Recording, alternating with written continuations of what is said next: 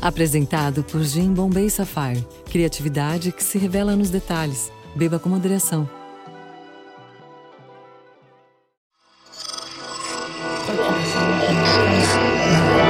Esse podcast é, é apresentado por b9.com.br.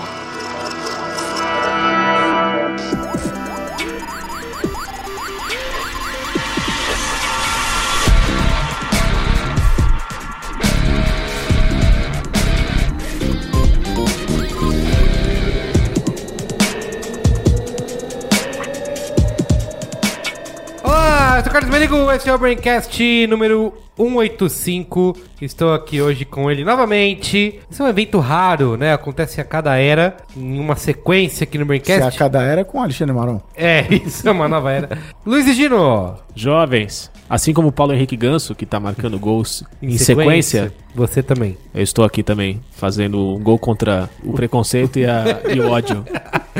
Alexandre Maron Olá, Braincasters! e Cristiano Dias. Boa noite, internet. Boa noite, Brasil. Estamos aqui hoje para falar, claro. Eu vou parar de usar esse meu bordão, vou guardar só pra quando eu tiver meu próprio programa. Tá, entendi. Que irá se chamar Boa Noite Internet. Vai longe isso aí. Esse programa tem vida longa. Vamos falar aqui, obviamente, não outro assunto do que Impeachment. Ah, uma galera reclamou na semana passada. Pô, vocês vão falar de política? Não. Vamos falar de uma coisa mais polêmica do que impeachment, que é Batman vs Superman. Zack Ih, Snyder está sendo justo com a gente? Não, Impeachment. vamos pro qual é a boa? Zack Snyder, você tá fazendo Zack Snyderices? É esse então é o tema, tá bom? Onde, vale ressaltar, tiraremos conclusões definitivas. Definitivas, exatamente. O Alexandre Marão está aqui sob protestos hoje, porque ele disse que não tem ninguém na mesa pra De ser o centro- centro-direita. Isso, pra ser o contraponto. Mas que é o Braincast se não isso, né? Como diria o Luiz Gino, cagação de regra unilateral. Lateral, parabéns. Tá? Então vamos aos comentários cortados. Tem que ir.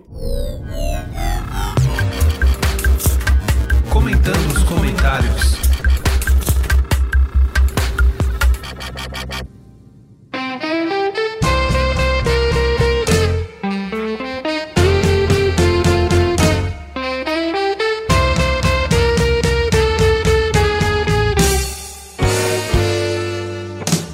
Último programa. Antes do último programa, quero dar dois recadinhos aqui, tá bom? Primeiro recadinho, agradecimento novamente aos nossos patronos. Super, patrono. Super patronos, quem Não, ouviu. calma, a gente não vai, Não vai ler. ler todos tudo os nomes na voz de Acho ninguém. que poderia, poderia. Sacanagem comigo, com a Angélica, com meus filhos e com a Dani Marini. E com o Can Dance. loucura, loucura, loucura. né? Mas agradecer, né, novamente aí aos nossos antigos patronos, novos patronos. Colabore com o Braincast em patreon.com.br Braincast. E, momento da Tivete, o workshop da Juva Lauer está de Olha volta. aí. Olha aí, hein? No dia 30 de abril agora vai rolar mais uma turma do Planejamento de Love Brands. Super Ju. E Super Ju. Eu não fiz, mas a minha mulher fez. E é verdade mesmo. É verdade, é mesmo. Ela fez. Angélica, bicho. Ser lá na nossa querida Vila Leopoldina Wood, pra quem não conhece, tá? Inclusive, a Angélica deixou o certificado dela no Criado Mundo. É. Tá lá pra sempre. Todo dia eu acordo de manhã, vejo o certificado ali, Love Brands, super, amorosa. Super certificado. Achei que você ia falar que era uma posição de destaque, pendurado na parede. Não, tá ali. Ela esqueceu Tá lá, tá lá. Mas tá no destaque no coração dela. Isso aí. Você pode entrar no post, já vai ter o link pra você se inscrever, tá? 30 de abril. E o Cristiano Dias tá prometendo aqui também um novo. Só prometendo. Só prometendo. Um novo workshop também. Quero ver a aclamação popular. Isso. Tipo a volta Willow 2. Isso. o Willow 2. senhora. Peça um workshop do Cris Dias aí nos comentários que ele volta. O último programa foi o número 184. Era o Life Hacks de viagens a trabalho. Lembra disso? Eu lembro. Foi bem divertido. Lembro como se fosse semana passada. Isso, é. Eu, a Juliana me zoou porque a gente começou a ouvir no carro e eu comecei a dar risada das mesmas piadas. E ela falou assim: ninguém sabe, mas o Merigo ri de chorar de rir das mesmas piadas que ele Que ele já, já riu conhecia. durante o programa. É, parabéns. Tá bom? Diferente de um Cavaleiro do Zodíaco que não é impactado pelo mesmo golpe duas vezes, você é mais sensível e aberto. É, exatamente. Antes de começar aqui a primeira leitura de comentário, que quem vai fazer é o nosso querido Luiz e Gino, com mais uma imitação brilhante, eu queria que o Cris Você não Dias- pode revelar que, Não que- posso, não vou que revelar. eu faço as coisas. Eu queria que o Cris Dias Tem que sacasse falar o que é seu um convidado celular especial. Ah, pra gente fazer uma live aqui Ah, é? É isso. Olha aí. Bom, estamos aqui ao vivo. Estamos começando mais uma gravação do Braincast, começando a leitura de comentários ao vivo. Se você está aí, no amigo internauta, vai poder acompanhar. Vou passar aqui pro Luiz e Gino, que vai ler o primeiro comentário aqui do último programa, que foi o 184 Life Hacks de Viagens a Trabalho. Era uma coisa por aí. Tá bom? Lê o certo. comentário aí do nosso amigo Jonas. É pra ler daquele jeito? Daquele Já- jeito. Desde o começo já? Desde o começo. Então, não, não, não sei se desde o começo. Você pode dar uma olhada aí e ver quando Eu ele... posso eu ele- mesmo tomar minhas decisões. Isso. Comentando os comentários. Jonas Rocha tem 33 anos, ele é publicitário, gamer hardcore e mamileiro. Ele é de Águas Claras, Brasília, Distrito Federal, porque segundo o atual governador, toda cidade satélite do Distrito Federal agora é Brasília. E agora começa. Isso, é. Deixa eu até dar um gole na água. Teoricamente... Beçades. Teoricamente, agora começa. Prepara Todo mundo acha que o Luiz e Gino começa assim, né? Naturalidade, mas tem toda uma preparação. Tem, tem. É muito esforço e trabalho. Ô louco, bicho! Só tem fera nesse meu áudio player de maçã mordida de Adão nesse domingão! Brincadeira! Invasão de privacidade com mamilos! Aquele mesmo da Cris Bates, a digníssima mãe do Benjamin! Olha aí, hein? Eita! Tem as videocacetadas do Breakcast! Arquivo confidencial! No Projeto Humanos! O Mupoca eu não sei se está mais pra sexolâneo ou jogo da velha, hein, meu? Ô louco, bicho! Forte abraço aí pra saudada Dercy, esteja ela onde estiver. Save Game Pouco Pixel nas Olimpíadas do Faustão! O Zinc eu recomendo especialmente pra senhora que tá aí no sofá, incomodada, com o ronco do maringdão, que pegou no sono aí do lado, hein? Brincadeira sem camisa, suando feito tampa de chaleira, meu! Eita! O Merico passa mal. Mas agora, no Se Vira nos 30, esse cara aqui, hein, pra mostrar pra vocês a tal excelente técnica organizacional. Pra isso você vai precisar de caixas organizadoras. O que que tá falando? Não sei o que tá acontecendo agora. Saquinho plástico de alimento, lata de bala e chiclete. Ele mandou, nosso amigo aí, é Que Jobson? porra é essa? Tá muito confuso. É Jo- Como é o nome dele? Robson? Jobson? Jonas Rocha. Jonas. Mas pera aí, deixa eu terminar agora. Ele mandou dicas de como organizar coisas. Ah, entendi. Entendeu? Que foi o programa anterior. Isso, exato. Entendi. Eu achei que era só uma sacanagem. Tanto que tem um, de- tem um negócio escrito aqui, detalhes nas fotos em anexo. Nossa, é que você não vai poder ver, mas ele E eu, mandou... ia, fa- eu ia falar detalhes das fotos em anexo! Mas na verdade é só um comentário do comentarista. E aí, sei lá. Aí ele fala: Sério, essas embalagens ajudam bastante. Proporcionam. O que que tá falando? Proporcionam uma organização incrível, nos poupa muito tempo dispensando a necessidade Será de que o enrolar. Faustão fala assim no dia a dia? Tipo... Olha aí, que sede, hein, meu? Vou tomar uma água, bicho. Brincadeira. E agora, peraí, que agora, agora tem, o- tem, o- tem mais um comentário que eu tenho que fazer como Faustão. Você vai morrer, é verdade mesmo. E olha aí, um forte abraço pro Merigo Caçulinha e a Suda Nakamura, bicho. Cris Esquiavon, quem é Esquiavon? Que é bom, do RPM, cara. Cris Esquiavon e Gino Parisi e pro meu conterrâneo, surfista do Lago Paranoá, Fausto Mafra. Voltaremos daqui a pouco, logo após reclamos do Plim Plim, hein? Eita! Tá doendo de novo, tá doendo assistente. Mas foi péssimo, porque eu, eu lendo, quando eu mergulho no Faustão, eu não faço ideia do que eu tô falando, eu não processo o que eu tô falando. Acho que ele também Então, não. tudo que eu falei Então, aqui agora, Você não eu sabe. não faço ideia de. Do, assim, qual era o contexto, o argumento, o que, que ele quis Quando o dizer. processo no É, o Faustão. que, que tava acontecendo? Foi tudo bem confuso. Mas foi muito bom. Tá Parabéns. feliz? Tô, Você chorou muito, né, cara? Chorei. Parabéns. Você queria me dar a mão? Não, você quer iPad. tô emocionado. O que, que o pessoal aí de casa, aí, os nossos Já amigos? tá, já estão decidindo, já estão decidindo semana que vem quem você vai imitar. Olha aí, internet, hein, bicho? Ao vivo! Ao vivo, Que meu! horas são? Que horas são aí? Olha, exatamente agora, 21? 9 e 9 da noite, 21 e 9, pra todo o Brasil, especialmente pro pessoal aqui. Pera aí. Deixa eu ver aqui, ó. aqui. Na sua fichinha. Na minha fichinha? Puta, pior que eu tava com um papel mesmo. Eu, ia, eu achava que eu ia abalar agora, que eu tava com a nota fiscal do Pão de Açúcar. e aí ia ser igualzinho aquele tira. Mas não aconteceu. Muito bem. Mas é isso É aí. beijo do gordo? Ai, não. Pessoal da DPZ! Pensando no EPZ. Começa a falar o nome da agência. O último comentário aqui, né? Foi quem mesmo? Jonas. Ele mandou dicas, tá? De organizar. Ele mostrou como ele organiza as suas coisas e poupa tempo. Ó, 2.646 pessoas viram. Muito bem. Quase o Zukita, hein? Quase o tá, faltou só 100 mil. É... e é isso, tá? Depois eu mando as fotos pra vocês. É, vamos lá, então. Último comentário? Nossa, eu tô realmente abalado com essa sua apresentação. É tipo, sabe, o show do Rolling Stones e aí acaba, você, puta, acabou. Que belo paralelo. show dos Rolling Stones em Cuba, depois de 50 anos. Carol Barros, 28 anos, pet sitter e dog walker. Belo Horizonte. quê? Pet sitter e dog walker. Deixa eu ler, peraí. Pet Não confundir sitter, com Dog Sitter walker. e Pet Walker, hein? Que é outra, eles não, eles não se dão bem. Isso. O Dog Sitter e o Pet Walker.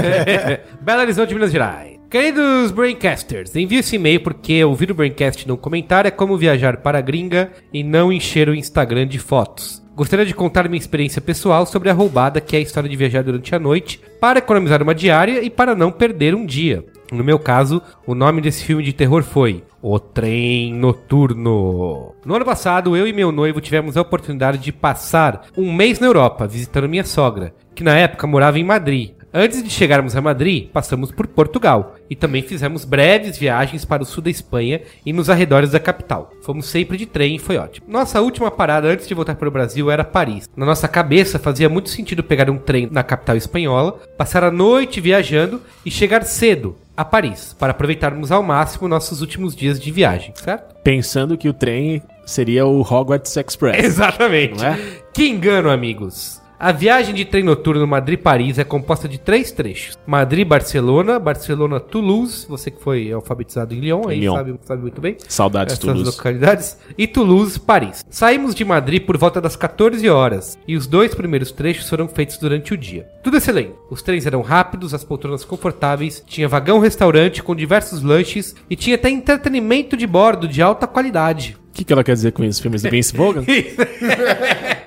é o mínimo, né? Que a gente espera.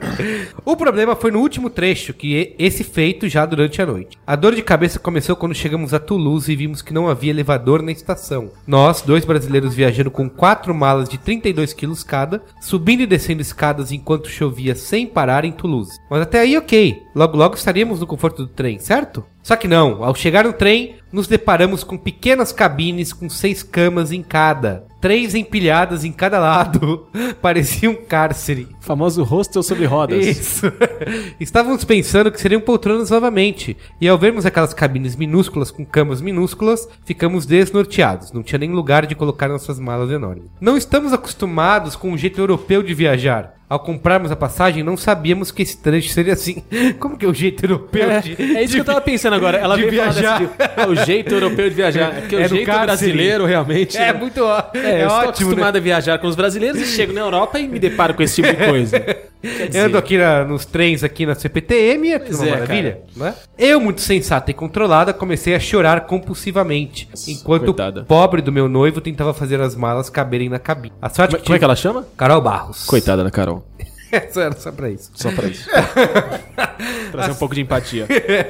A sorte que tivemos é que tinham só mais duas pessoas na cabine conosco. Dois senhores franceses simpáticos e prestativos. Ah, que bom, né? Eu, isso podia ser pior. Pô, francês Podia ser simpático e prestativo, isso. caramba, Podia ser dois deu senhores sorte. franceses de filme de terror, né? Do filme do Albergue, do Eddie Horn. E que nos ajudaram a organizar a bagagem da melhor maneira possível. Começou a viagem, nos deitamos nas caminhas pequenas e horrorosas. Sem brincadeira, uma pessoa com mais de 1,80 e 100 quilos não caberia. Não deu nem meia hora e meu noivo teve uma forte crise de labirintite. Labirin... Entre aspas, labirintite.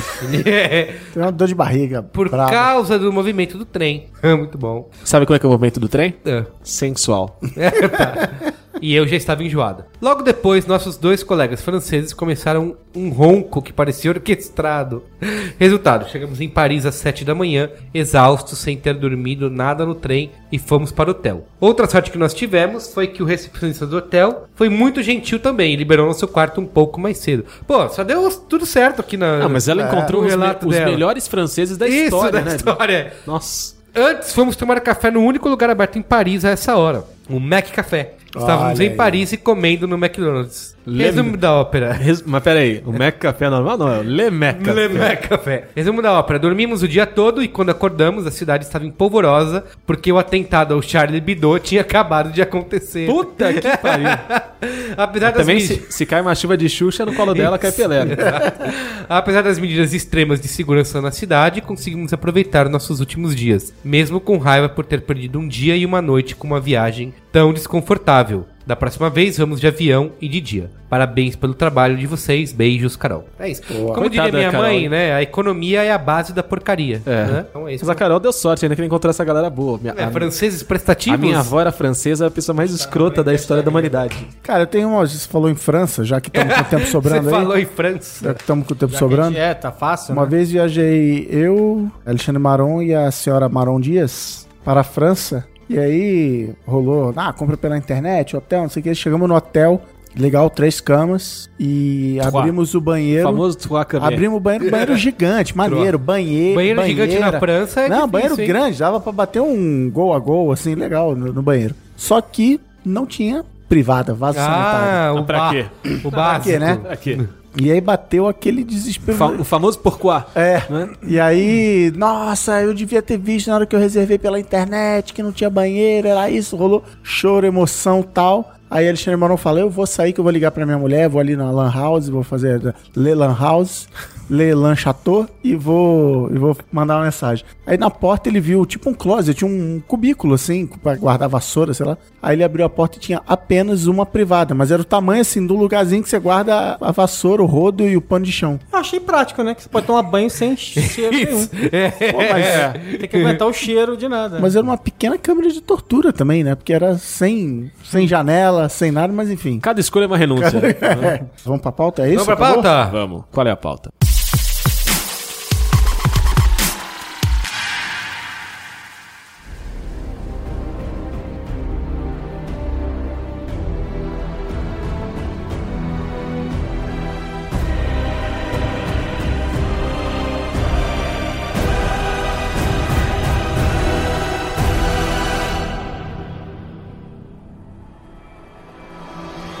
Batman vs Superman, estamos... Tem uma pergunta pra você. Tá. Do you bleed? Do You Bleed, é. Estamos... Não, estamos não. O Zack Snyder está sendo justo com a Eu gente? quero que ao longo da gravação desse, desse episódio vocês emprestem os celulares pra eu poder ficar brincando de aplicativos de, de aplicação de filtros faciais. Aplicativos de aplicação.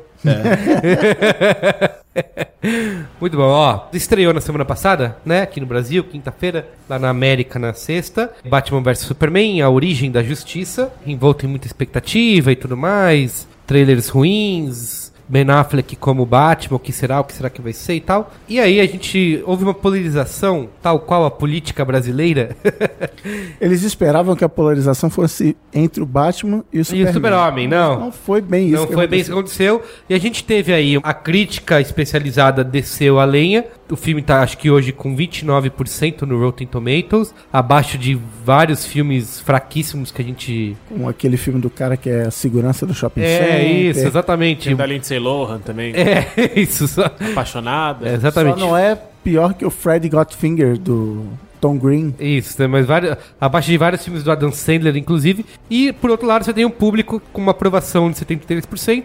E enquanto isso aconteceu, o que a gente viu foi assim, os fãs da DC ficaram malucos, porque como assim, vocês não sabem nada, vocês não sabem se divertir, é só um filme de super-herói, isso é uma merda, vocês não, não entendem, nunca leram os quadrinhos, né? Foram as reações e os críticos, por outro lado, espinafrando o filme. Então, Falando miga, menos. é. E assim, dado, né, esse fato, eu queria aqui já emendar a minha opinião, dizendo o seguinte. Primeiro que eu acho que os críticos são- estão... Eu acho exagerado, tá? Essa, essa cotação de 29% no Rotten Tomatoes. Eu não acho que o filme é tão ruim assim, apesar de ser ruim, de eu não ter gostado. E por outro lado, eu vi, a gente publicou até crítica no B9, algumas pessoas falando que o B9 é Marvete.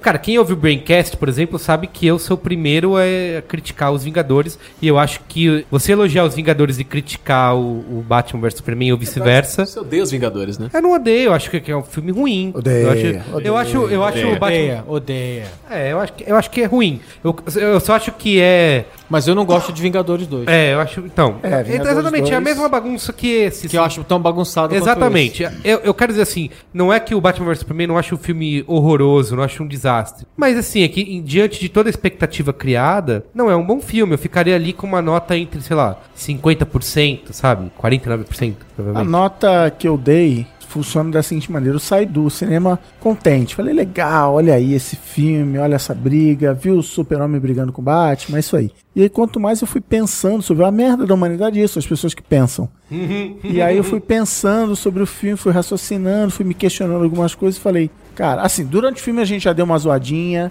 Tipo, aliás, vamos dar aquele esclarecimento, spoilers Vamos, na é, cara. Vamos ter Isso, vai ter, spoilers. se você não Ah, assistiu. Você não viu o filme, Pare só já. vê- Pare Você já. Ver. Não, você que não- esse se dá você play não- pra gerar o page view, não? Como é que é? Se você já não- gerou, já tá ouvindo. Se você não viu o filme, você merece morrer com o golpe do de- seu inimigo É, no e seu assim, coração. eu queria dizer so- sobre ir ver o filme, que é um outro dado aqui pra gente começar a nossa discussão, que é o seguinte, apesar dessa crítica, a bilheteria do Apesar da filme foi gigantesca, né? Tipo, foi 170 milhões nos Estados Unidos, Uma que maior é... bilheteria de um filme desse gênero. Exatamente, de Então, super-herói, foi a Nessa sexta- época. né? Foi a Nessa sexta do maior estreia da história, fez 420 milhões no mundo, e no Brasil já é a maior abertura de todos os tempos. Mais que 10 mandamentos? Ah, é que... É, é- é que- Mas também um dado Até que saiu agora gente no final cinema, da tarde, deixa eu até chegar com vocês. Ah. Ele é a maior queda num... Então, Ah, é? Isso que o nosso especialista. É, Alexandre, Marão disse, tem que esperar até Não, tem que esperar o segundo fim de semana. pra saber se vai... Porque o que acontece é o seguinte: quando acontece o primeiro fim de semana, ele- eles normalmente fazem uma pesquisa chamada CinemaScore, em que quando as pessoas saem do cinema, eles perguntam: você gostou do filme? Você gostaria de voltar e você veria de novo? Você recomendaria para os seus amigos e tal? Não sei. E aí, esse filme ele recebeu uma nota acho que B,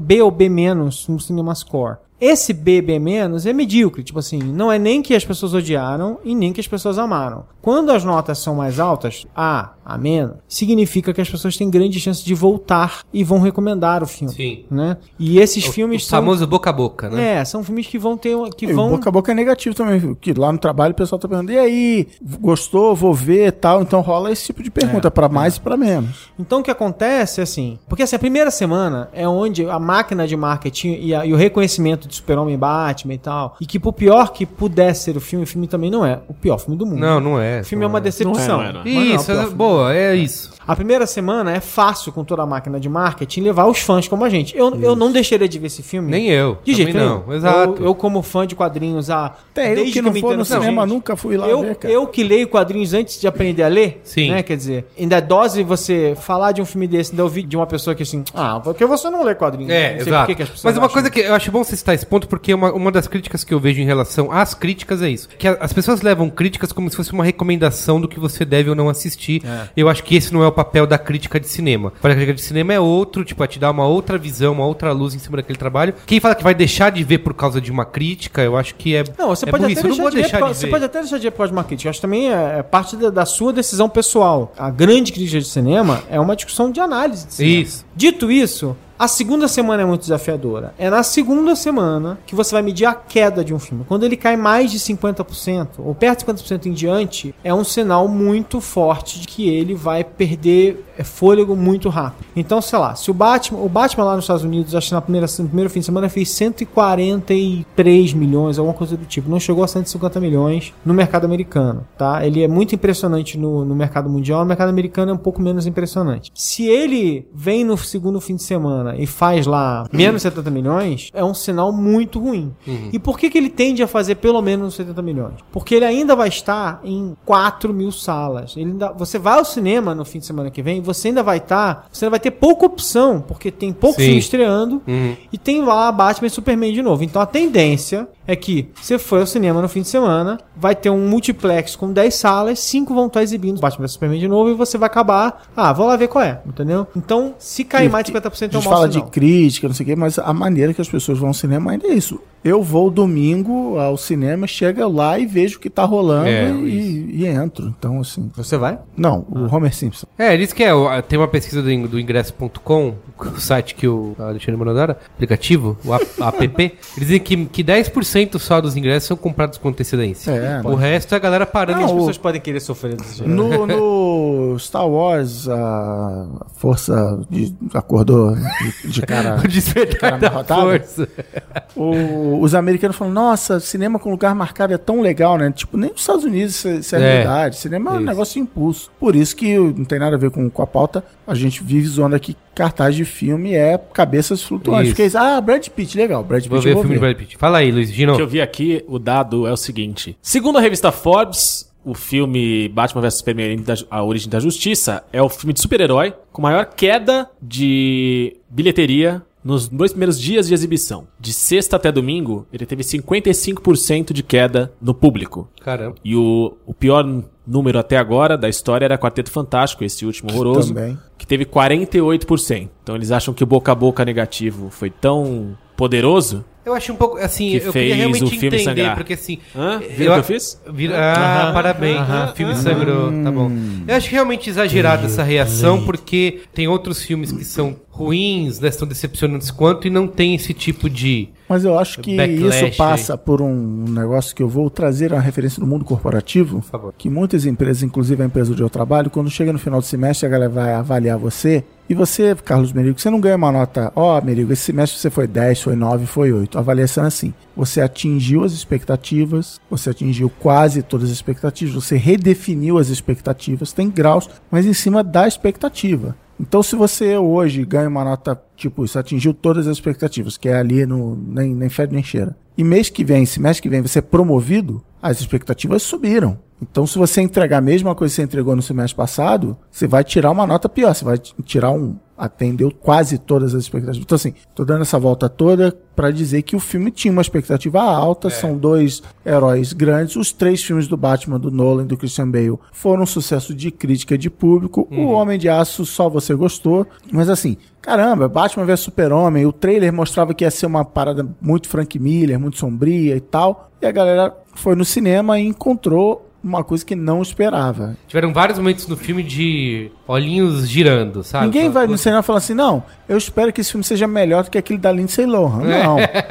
o cara, pô, Não, assim, você... eu, acho, eu acho que o Cristiano fez um paralelo interessante com o mundo corporativo. É. Quando, você, quando você é promovido, esperam mais de você. O Batman foi promovido, gente. Com a trilogia do, do Christopher Nolan, o Batman É. foi promovido. O Batman se tornou o CEO dos nossos corações no Bonito, cinema de é super-heróis. É verdade. Porra, fudeu, né? É, é que eu acho assim, Cara, Batman é o cara. a, a DC ela passa por, ao contrário da a Marvel durante os últimos 10 anos construiu esse universo que tá aí, né? Que ela já tem, já tem essa galera aí com a atmosfera dela do jeito que ela quer fazer. A DC ela começou até antes que a Marvel, né? Num, o universo cinemático da DC começou antes. mas todo, Só que todo assim- fragmentado. Então, É, só que eu é, quero mas dizer, é só que que a eles estão nesses. não- não- fez- eles estão desde isso, né? sempre Dessa maneira. rebutando e começando É. de novo e. e- Ah, Rebutou o Batman Exatamente, agora. porque assim, eles são sempre. Eu acho que esse é um problema que a DC tem, que é. Eles estão correndo atrás da Marvel num jogo aí de gato e rato, e eles não estão com a paciência, ou não podem ter, por questões mercadológicas, de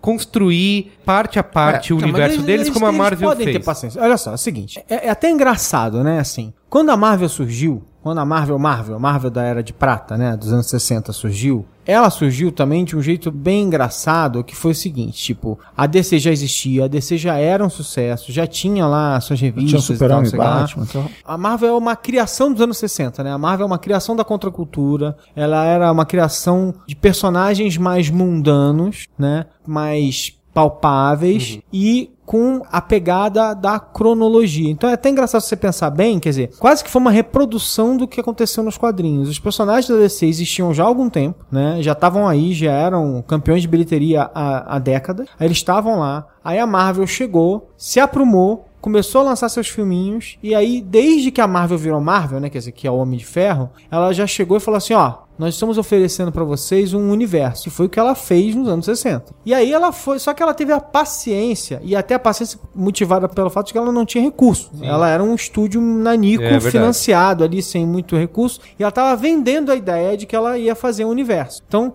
era quase que uma brincadeira no primeiro filme botar o Samuel Jackson falando você faz parte de um universo muito maior e tal, não sei o quê. E aí a ideia foi crescendo, mas eles tiveram tempo de construir. Um dos grandes problemas problemas da maneira como o Batman vs Superman funciona é que, assim, quando eles fizeram Vingadores, por exemplo, que é, o- supostamente vai ser a Liga da Justiça no final do ano que vem, mas quando eles fizeram Vingadores, eles fizeram Homem de Ferro, Até o Thor. Thor, É. Capitão América, Homem de Ferro 2, e aí fizeram Vingadores. Vocês tiveram quatro, você teve quatro filmes pra introduzir chegar um monte de Não, e se a personagens. gente for nessa comparação, a briga entre Batman e Superman vai ser agora, ainda nem estreou da Marvel, Capitão América, É, Guerra, Guerra Civil. Civil. Então eles só estão botando os heróis pra brigar Agora. com, caramba, com sei lá quantos anos de... De- E a gente pode, assim, 10 tudo, anos. eu acho que Teve o, três Homens de Ferro, dois Capitão América, dois Vingadores. Caramba. o que a gente tem agora com o Zack Snyder é uma continuação do que o Nolan começou, né? Que, assim, eu, eu sei que é, é outro Batman, ele até tenta dar a sua. Isso é uma coisa que eu queria dizer já direto sobre o filme: é não aguento mais ver cenas dos pais do Batman morrendo. Então, mas aí vamos lá. Tipo, chega, pra- eu já sei Eu concordo com você, só que essa cena precisou existir Pra fazer a ligação do pra, Marta. pra falar, Marta, pronto. É, essa tá cena bom. existiu pra Precisava, isso. precisava. É, mas- precisava, precisava ela, ela Porque, assim, acontecer eu entendi- 20 vezes durante o filme? só- Talvez, É, né? exatamente. Talvez não. não. Na hora que Isso. repete, você fala, puta, já- Gente, assim, já assim, falei. Ele tá. é, o efeito, é o efeito page curl do Photoshop. Durante vários anos, as pessoas pegavam o Photoshop, pegavam a sua própria foto e aplicavam aquele filtro page curl, que é uma pagininha virada. Todo diretor que pega o Batman fala assim: agora deixa eu fazer a minha cena dos pais do Batman morrendo, porque eu quero pegar o Frank Miller de novo, eu quero fazer de novo o revólverzinho É, arrebentando, o colar de Então, pérolas, tem eu quero fazer o close nas pérolas. Por mais que ele tenha quero- feito isso, eu acho que assim, o que o Zack Snyder faz é. Até porque o Nolan é produtor executivo, ele escreveu a história do Homem de Aço, que talvez eu seja o único aqui na mesa que gosto do filme. É, Eu gosto, eu gosto. É. Eu não, Eu- acho, eu- eu não acho incrível. não acho incrível, eu não acho mas incrível. eu acho bom outro. filme. Esse aqui Não vira é- casaca, vira não, casaca. não é a trilogia, não é a trilogia Não é, do Batman não do é. Nolan, não é. Até porque, Mas é, assim, um filme e você vê ele, porque assim, o que, que, que o Homem de Aço ele faz? Assim, ele é o, a adultização do super-homem. Porque assim, ele abre mão de várias... Você, como- você consegue ver no filme, porque o, como o Nolan escreveu a história, assim, como eles vão abandonando várias coisas O Nolan que são... escreveu a história, você tá dando uma colher de chá Não, não é de sopa pra ele. Eu acho que o filme é muito bem construído, a, a origem do super-homem. Você vê que ele vai abrindo mão daquelas coisas que são menos O Nolan críveis escreveu Interstellar também, tá? e mais fantasiosas, ele vai abrindo mão disso, deixa claro que ele é um ser alienígena, ele bate muito nisso, porque os filmes da década de 80 com o Christopher Reeve, cara, o segundo filme é praticamente uma comédia pastelão, né? Você tem, primeiro você tem uma comédia romântica, que eu acho que é o Concordo primeiro você. filme, o segundo é uma comédia pastelão. Os filmes do Super-Homem envelheceram mal. Isso, e todos, assim- Todos os filmes, inclusive o primeiro envelheceu mal. Mesmo o filme primeiro que é super charmoso Exatamente, envelheceu mal. tem, é charmoso, é. O, o segundo filme tem um problema clássico. O segundo filme ele tem uma história bem interessante, né? Que o, o Richard Donner dirigiu o primeiro, tava dirigindo o segundo, brigou com os produtores e no meio pro final da, da, da filmagem ele foi demitido. E aí um cara chamado Richard Lester, que era diretor de filme do- dos Beatles e tal, não sei o quê, terminou o filme e montou o filme e tal. E o filme não é o filme do Richard Donner, tá? Nem é o filme do Richard Lester, é um filme híbrido dos dois. Aquele filme que você viu, aquele filme, aliás, que esse envelheceu pior ainda, né? Que você vê os bonequinhos voando, é, bem, é bem bizarro. Dramático. E o mais engraçado da Daí ela história... vira abaixo. Três, quatro. O mais engraçado da história. Aí o Richard Lester faz o terceiro filme, que é bem estranho. Foi até elogiado pela crítica na época que saiu o filme, mas o filme é bem ruim comparado. E o 4 é um desastre. É esse de proporções cataclísmicas, que até foi feito pelaquela Canon Golan Globus, não sei o que lá. É apocalíptico. É, é muito, muito, muito, muito, muito Sim. ruim. Tô com E a assim, eu acho- porque assim, Calma, aí só pra terminar. Aí o, o super-homem do Lester Donner tem uma história boa que é assim, anos e anos e anos depois, ah, tipo na década passada, o Richard Donner foi chamado lá e ele editou, ele fez a edição dele. Ele refez a edição dele, pegou lá, foi lá, olhou os originais e aí lançou em DVD. Eu tenho isso. Lançou em DVD a edição dele. claro que- E ela, e ela consegue ser pior do que a edição. ela é pior do que Maravilhoso. Porque, Porque, assim, é claro que isso é a minha opinião, né? Deve ter gente que gosta mais eu da acho que com, com o, mãe Ba- dele. o, o que o Nolan fez com o Batman é mais fácil do que o Zack Snyder precisou fazer com o Super-Homem. Porque o, o Batman, ele é um herói pé no chão, ele é um herói da rua, ele é um Não, herói... Gente, eu não concordo com esse tipo de coisa. Dizer que tal herói é mais fácil do que outro. Não acho Não, que o super-homem... mas assim, eu não tô acho que o dizendo... super-homem é difícil. O super-homem é um deus, tem tanta coisa Tudo interessante bem, pra se fazer. é verdade. Só que Aliás, assim, é que com o que a, a Warner, DC, o Nolan, ou quem mais tenha combinado isso é, vamos fazer com que o nosso universo seja essa coisa dark, sombria, mais crível. Eu não acho que a Warner pediu nada pra ele. Eu acho Eu que... acho que não foi combinado, porque se tivesse sido combinado, era o mesmo Batman agora no. no, no Eu acho, isso aí, eu acho assim, acho que Christopher Nolan e Zack Snyder sentaram, porque o Christopher Nolan é produtor executivo e tal. Isso. Acho que Christopher Nolan e Zack Snyder sentaram juntos e conversaram sobre esse negócio e chegaram com consenso em algum ponto da história. Não sei, então, quem sabe a gente entrevista eles um dia desse vai perguntar. Mas assim, eles venderam essa ideia pra Warner. E eles queriam claramente se diferenciar da Marvel. E lindo isso. Sim. Eu acho que o argumento do Man of Steel é do caramba. Uhum. Eu acho que o argumento do Batman vs Superman é muito bom. O argumento que eu digo é o quê? É a ideia básica, o conceito básico do filme. A ideia, a grande ideia, o resumo da história. Quando você resume o filme, a ideia original que dá origem ao filme, as duas ideias são muito boas. O grande problema é depois quando você começa a desenvolver o filme e aí o diretor e, e a equipe criativa não consegue se segurar e começa a encher o filme de tranqueira. Era exatamente isso que eu ia falar, porque assim, eu Brilhante, acho que, Alexandre, que o. Homem de Aço ele tem isso. Eu adoro o Krypton, eu adoro a maneira como ele apresenta Krypton, a maneira como ele faz o, por exemplo, ele já conhece a Lois Lane, ela já sabendo que ele é o Super-Homem, é, assim, e ele já pula a parte da infância, ele cai na Terra, ele já parte pro Clark Kent não lá por acaso, o trailer do primeiro. O, o trailer, o trailer de Homem de Aço é Isso. maravilhoso.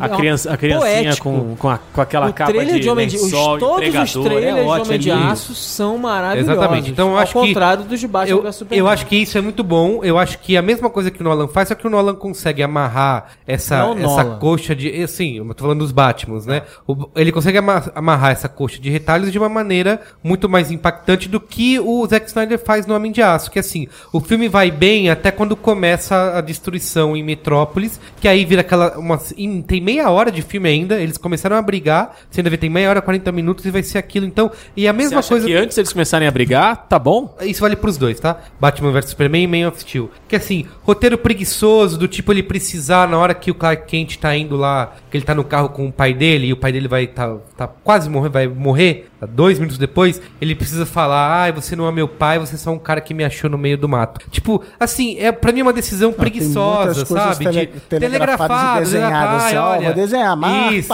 exatamente, eu vou desenhar que agora ele vai falar isso e vai se sentir culpado quando o pai dele morrer. Ele tem vários desse tipo, desse tipo de coisa que eu falei que esse aqui é você rolar os olhinhos, sabe, durante Uhum. o filme. Ainda assim, eu perdoo esse tipo de coisa. Tá bom, vai, eu tô, tô entendendo que você tá usando esse, esse recurso pra poder falar, "Ó, isso é o que você deve sentir agora. Mas eu acho o filme como um todo bom. Eu acho que o Batman vs Super-Homem é mais. Eu acho que ele vai bem também nessa construção inicial De argumento. de argumento, só que depois ele vira, ele cai no mesmo erro que ele caiu no Homem de Aço, só que em vez de ser no meio da cidade e matar todo mundo, eles, ah, vamos lutar aqui no porto Não, assim, é, é que eu vejo que o filme teve muita. Se baseou muito, muita inspiração assim. Que o Vingadores primeiro tem também. Cara, o que, que era legal quando a gente lia essas revistinhas? Ah, é legal ter uma briga de o herói contra o vilão e a cidade ficar destruída. Tipo, eu, eu adorava quando era mulher quando coisa do Quarteto Fantástico pegava um poste e usava o poste de porrete. Eu achava isso muito maneiro. Ah, o que, que é legal? O, o heróis brigando. Caramba, então vamos fazer heróis brigando. Vai ter um filme inteiro sobre heróis brigando e vai. Só que na hora de como a gente falou, de realizar isso, de É. fazer isso virar realidade, fica um negócio suado. Talvez, longe de mim defender o Zack Snyder, mas o Batman vs Superman tenha sofrido do mesmo mal que o Homem-Aranha 3, o Sam Raimi, que é Muita um gente. monte de gente Isso. É. palpitando, falando, não, mas tem que botar Mulher Maravilha, que a gente vai fazer o próximo filme, tem que botar não sei Oh, o quê, aliás, tem que vender o Batmóvel de Raimi, que, aliás, brinquedo. reconhece que é o pior Que filme. é ruim. É, que não, é. filme Aliás, assim, que na boa, eles usaram Batman vs Superman pra ser esse prelúdio pra Liga da Justiça, Tá, certo? tá o nome, né? Isso. A origem, É a da, origem da justiça. justiça. Então, assim, eu até perdoo a Mulher Maravilha ser essa personagem que está passeando no filme que não é dela e parece que ela não tem nada a ver com tudo aquilo que tá acontecendo. Tá, entendi que ela tá ali pra marcar presença e até ajudar a divulgar o próximo filme. Mas a apresentação da Liga da Justiça, dos personagens, através de um pendrive que ela achou, é, muito bem escrota, né? velho. É, É bem muito esdrúxula. Ah, preguiçosa. você falou bem, E- e era é pra isso. ser a cena pós-crédito, seria uma ótima Sei cena lá como deveria ser, mas o Aquaman vindo e olha pra câmera. É, então, e, e e e o grande negócio é esse. É meio que aquela história de, pô, na hora, na hora foi legal, na hora foi engraçado.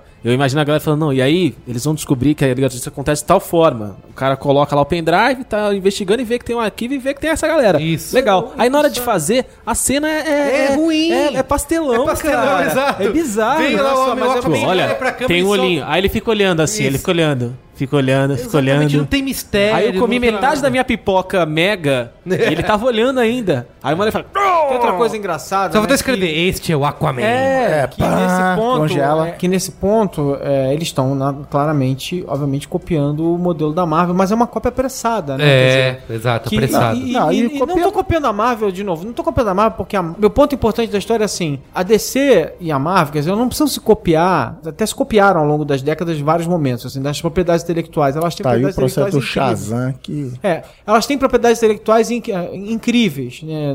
A questão não é essa. Tipo assim, Batman é incrível, o Superman é incrível e o Homem-Aranha. e e, assim, essa rivalidade é boba. O ponto ali é, elas estão copiando estratégias de marketing. Esse, é o, é. esse é o ponto aqui, Sim. né? Então, assim. Então, mas própria- não estão, né? Porque a Marvel, na televisão, ela segue, é o mesmo universo. No filme, o Flash do filme não é o Flash da televisão. Tem Tá, uma série do Porque eles Flash têm a tá, lá, desculpa na- de ser os universos Eles têm a paralelos. desculpa do- do- é.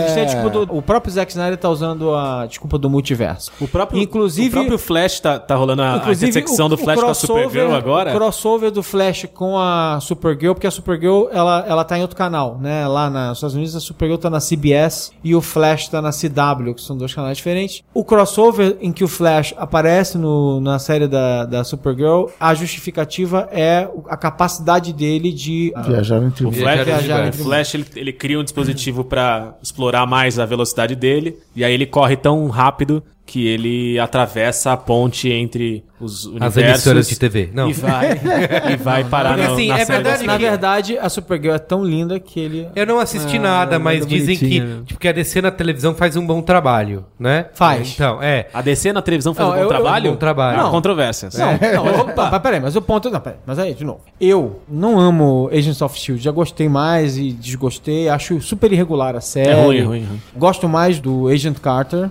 É mais legal, acho mais sólido, acho mais bem definido. Mas tal, sei. também não é esse borogodó Mas todo. também não é, não, é, não é tão incrível assim. Mas assim, eu acho que nesse ponto, eu não gosto das decisões. e Eu, aí é uma, aí é uma questão de gosto pessoal. E eu, eu gosto de separar isso muito bem. Tipo assim, eu não, Alexandre, não curto as decisões estéticas da, da DC. Tipo assim, eu, não, eu vi o Arqueiro Verde lá, Arrow, né? Eu vi o Arrow, vi Flash. Acho cute, acho fofo, é. acho a, a, a Supergirl, acho bonitinho, mas não é, não é a minha, e assim, e beleza, eu, eu acho, então por isso que eu não fico assim, tipo, implicando, eu acho que são decisões estéticas dos caras e beleza, e a galera gosta das séries, as séries são populares, embora não sejam super hiper populares, são séries São que passam em populares. canais menores, ou que no caso da CBS, que é um canal grande, a série ficou meio que, que eles chamam de The Bubble, né, e agora parece que foi renovada mesmo e tal, A Supergirl foi renovada? Parece que foi renovado. Tava bem assim, quase não foi, porque a, a CBS renovou todo mundo e a Supergirl ficou ali, vai ou não vai. Mas en- enfim, tipo, eu não gosto, mas eu não gostar não quer dizer. É muito mais que assim, eu não tenho esse perfil, mas eu acho que as séries têm suas qualidades, assim. A serialização é legal, os personagens são bacanas, eles cruzam os personagens muito bem, É. do Arrow pro Flash. Eu, assim eu lembro por disso porque diante. parece que eu, vi é um. bem feito, eu, Eu, vi um rumor aí. Eu acho, eu acho, só pra completar rapidinho do, do Maron, eu acho que a DC deu uma preguiçada na- nas adaptações de TV deles. Eles fizeram o Smallville em 90 e alguma coisa, no final dos anos. É isso? Final dos anos 90, começo dos anos 2000, né? Se eu não tô enganado. E, pô, eles fizeram um sucesso colossal, inesperado. Não que Smallville fosse uma série fantástica, mas assim, pra época, Ela ela durou 10 anos. durou 10 anos, 10 temporadas. Super-Homem na Malhação. É, então. E assim, foi interessante essa coisa de, ó, a gente vai tratar sobre. Vai falar do super-homem, vai ter essa cara mais adolescente, entre aspas. Que no final não era mais adolescente. É, nunca foi adolescente. O cara tinha 49 anos e fazia papel de 17. Se eu tivesse 17 anos com aquela cara dele. Mas tudo bem. Mas então, a impressão que eu tenho é que a DC falou assim, cara, a gente fez esse sucesso todo no começo do Smallville, porque no final ele também dava suas escorregadas. E eu sinto que eles estão tentando até agora, com todas essas, essas outras novas, repetir o sucesso com a mesma fórmula. E não são mais 10 anos que passaram. São 15, quase 20 já. E eles estão tentando a mesma coisa, o mesmo tipo de narrativa, o mesmo tipo de tratamento do universo, essa coisa felizinha, É. alegre, adolescente, sei o que, que o tempo tá passando, a coisa envelheceu. Não... O que eu gosto, aí o que, é, que é onde o Merico começou a história, a coisa que eu gosto da Marvel, e aí de novo, meu gosto pessoal, eu acho a, a concepção da DC defensável. Eu gosto da ideia de que quando estrear Capitão América Guerra Civil no mês que vem, no episódio daquela semana do Agents of Shield, Eles já vão alguma falar, coisa Vai alguma acontecer coisa. de É. interessante. E posso dizer, então, eu- a E a série vai mudar. com Eu certeza. comecei a história pelo seguinte, porque eu vi um rumor aí que baixou uma portaria lá na, na DC, é, Warner, que a equipe de televisão não pode apitar no que acontece nos filmes. Eu acho que é isso talvez seja um erro que a Marvel não Mas está... talvez na Marvel Não, mas- seja, mas, o- Mas o a Marvel, o que acontece na Marvel é, existem as duas equipes, a equipe de cinema e a equipe de TV, e elas têm tretas constantes Tem. desde o começo de, especialmente desde o começo de Marvel Agents of Shield. Então assim, tem a subtreta da Olha, ele televisão falou o da nome que galera a da equipe de, de Netflix. marketing curte. teme. Isso, teme. Marvel's Agents, of S.H.I.E.L.D. Tem a subtreta da galera da Netflix e da galera da ABC. Fala assim, não, mas eu da ABC eu faço desse jeito, você aqui não encosta no meu, sabe? Não dá palpite. E tem todas as tretas. Mas ainda assim, ainda que as tretas aconteçam e que eles não consigam fazer o produto amarrado, maravilhoso, que a gente. Ou os produtos amarrados e maravilhosos que a gente gostaria, ainda assim eles conseguem trazer essa mínima ligação, que é o que o Marvel é que Agents o of Shield fez até agora. é Sempre of que, que tem um grande evento, né? Falar, ah, a guerra em Nova York, a, a queda da nave no Thor, na Inglaterra, É. depois o, é a- que o- o atentado o- do- dos Vingadores, tudo isso tem um impacto mínimo que dá um- um le- uma leve graça de você assistir aquilo. Assistir tudo, é verdade. E, e- e dá uma É. sensação de É, mas o Agents of calorosa no peito. como ele tem calendário, a, a grande sacada que faz o Agents of Shield estar mais vinculado é o fato dele ter calendário. Sim, tá. Então assim, vai ter um episódio na Ele mesma sabe quando vai semana acontecer, em que sim. vai estrear Capitão América. As séries da Netflix, quer dizer, Demolidor, eh, Jessica Jones tem, e agora, tem, né? agora o, o Luke Luke, Cage. Cage, e depois o Punho de Ferro. Essas séries, elas são séries do mundo on demand, então elas estão interligadas entre si. E, já pra, e eles já acham um pesadelo. Eles, já, eles fazem até umas menções muito leves, né? No Jessica Porra, Jones. muito leves? Não, não, não, não. não. A enfermeira? no- Não, não, não. Em, em relação ao universo de filmes. No Demolidor tem Não, um mas aí jornal bem atrás, genérico. sabe? É. No- Mas aí bem genérico, É genérico. suficiente pra não dar problema. Na Isso. Jessica Jones eles falam, ah, quando eles apareceram em Nova York. Isso, no Demolidor o quê também tem o tal. jornal atrás, É, com manchete, é. tem... Mas tem nada de- tipo coisa. Mas Nada eu quero saber o explosivo. seguinte: o grande personagem desse programa, Zack Snyder. Zack Snyder. Eu Chega quero- de falar de televisão. Não quero Isso, falar de falar televisão. dele. Eu quero falar do Zack Snyder. Assim, o que eu acho que o Zack Snyder, ele é um ótimo construtor, criador de mundos, de Câmera universo. lenta. De, também, Você viu Sucker Punch? Eu vi Você Sucker falou, Punch. "Nossa." Eu vi Sucker Punch pra tirar a minha própria... de Eu acho que o, o Zack Snyder merece o nosso apreço. Porque ele é um cara que ele tem essa obsessão, digamos assim, por criar o quadrinho perfeito Ah, no isso que eu cinema. ia falar. Ele Adoro. é conhecido como um Exatamente. cara Com que 13. adapta, que conseguiu Exatamente. ele e o Robert Rodrigues Isso. transpor quadrinho pro... Isso. Eu- com eu- 300, com ótimo. Ele é um cara que faz isso. Eu, acho que ele eu, tem eu um... entrevistei o Zack Snyder duas vezes. Eu entrevistei o Zack Snyder na época do 300 de Esparta e entrevistei o Zack Snyder na época do Watchmen. O 300 foi assim, foi onde ele,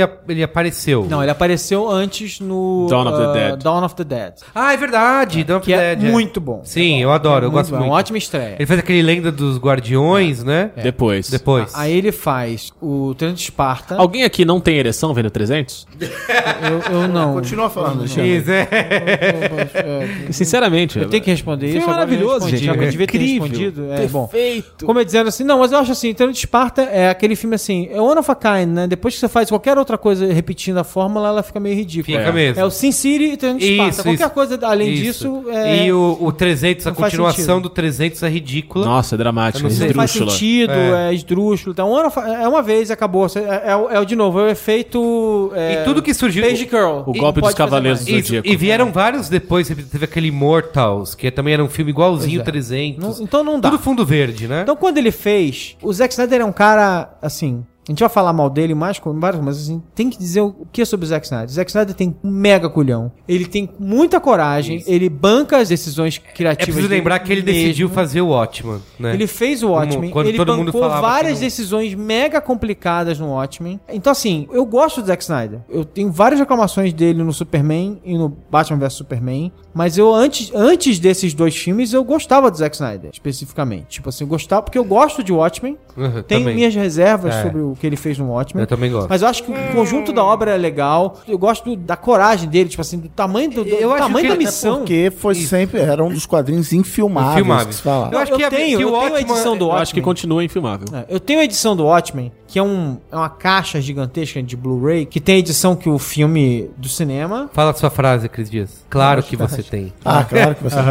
Até parece que, que é, é quem tem mais Blu-ray aqui é o senhor, seu Merigo. Tem, não. Eu tenho a edição de Blu-ray do Watchmen, que tem o filme e tem o filme com o desenho animado dos Ah, piratas enfiado no meio do filme na mesma forma que tava nos quadrinhos, por exemplo. É chato pra Dedé, o dane-se, ele montou. Só assim, pra fazer a gente feliz. Teve o tesão de fazer. Fazer, então, assim, exato. tem uma coisa no Zack Snyder que é essa, esse jeito meio brincalhão, meio assim, cara, eu vou fazer, Dani, eu Isso. quero, vou experimentar fazer esse negócio desse jeito. O menino porque sim. dentro do homem. Isso. Ah, vinha um menino correndo, eu vi um menino correndo. Quando disseram que era impossível, É, ele foi lá e fez. Isso. Sem saber que era É, impossível, ele isso, foi lá e essa fez. criança era. É. Quando o Zack gosto. Snyder terminou de, de filmar 300, tinha um garoto no set.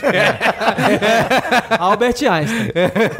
Então, eu gosto dessa característica dele. Ele fez isso com o Watchmen. Ele, 300 é um, é um filme que naquele momento era muito legal. Hoje em dia, de acho que é um filme Hoje que dia é envelheceu maravilhoso ainda. Não, mas eu acho que é um filme que. incrível, Eu acho que é um filme que sem fantástico. contexto, sem contexto é- fica meio ridículo. Ele envelheceu, assim. O filme Ah, com não acho que é envelheceu legal. tão mal, não. Acho que é maravilhoso, É, incrível, lindo.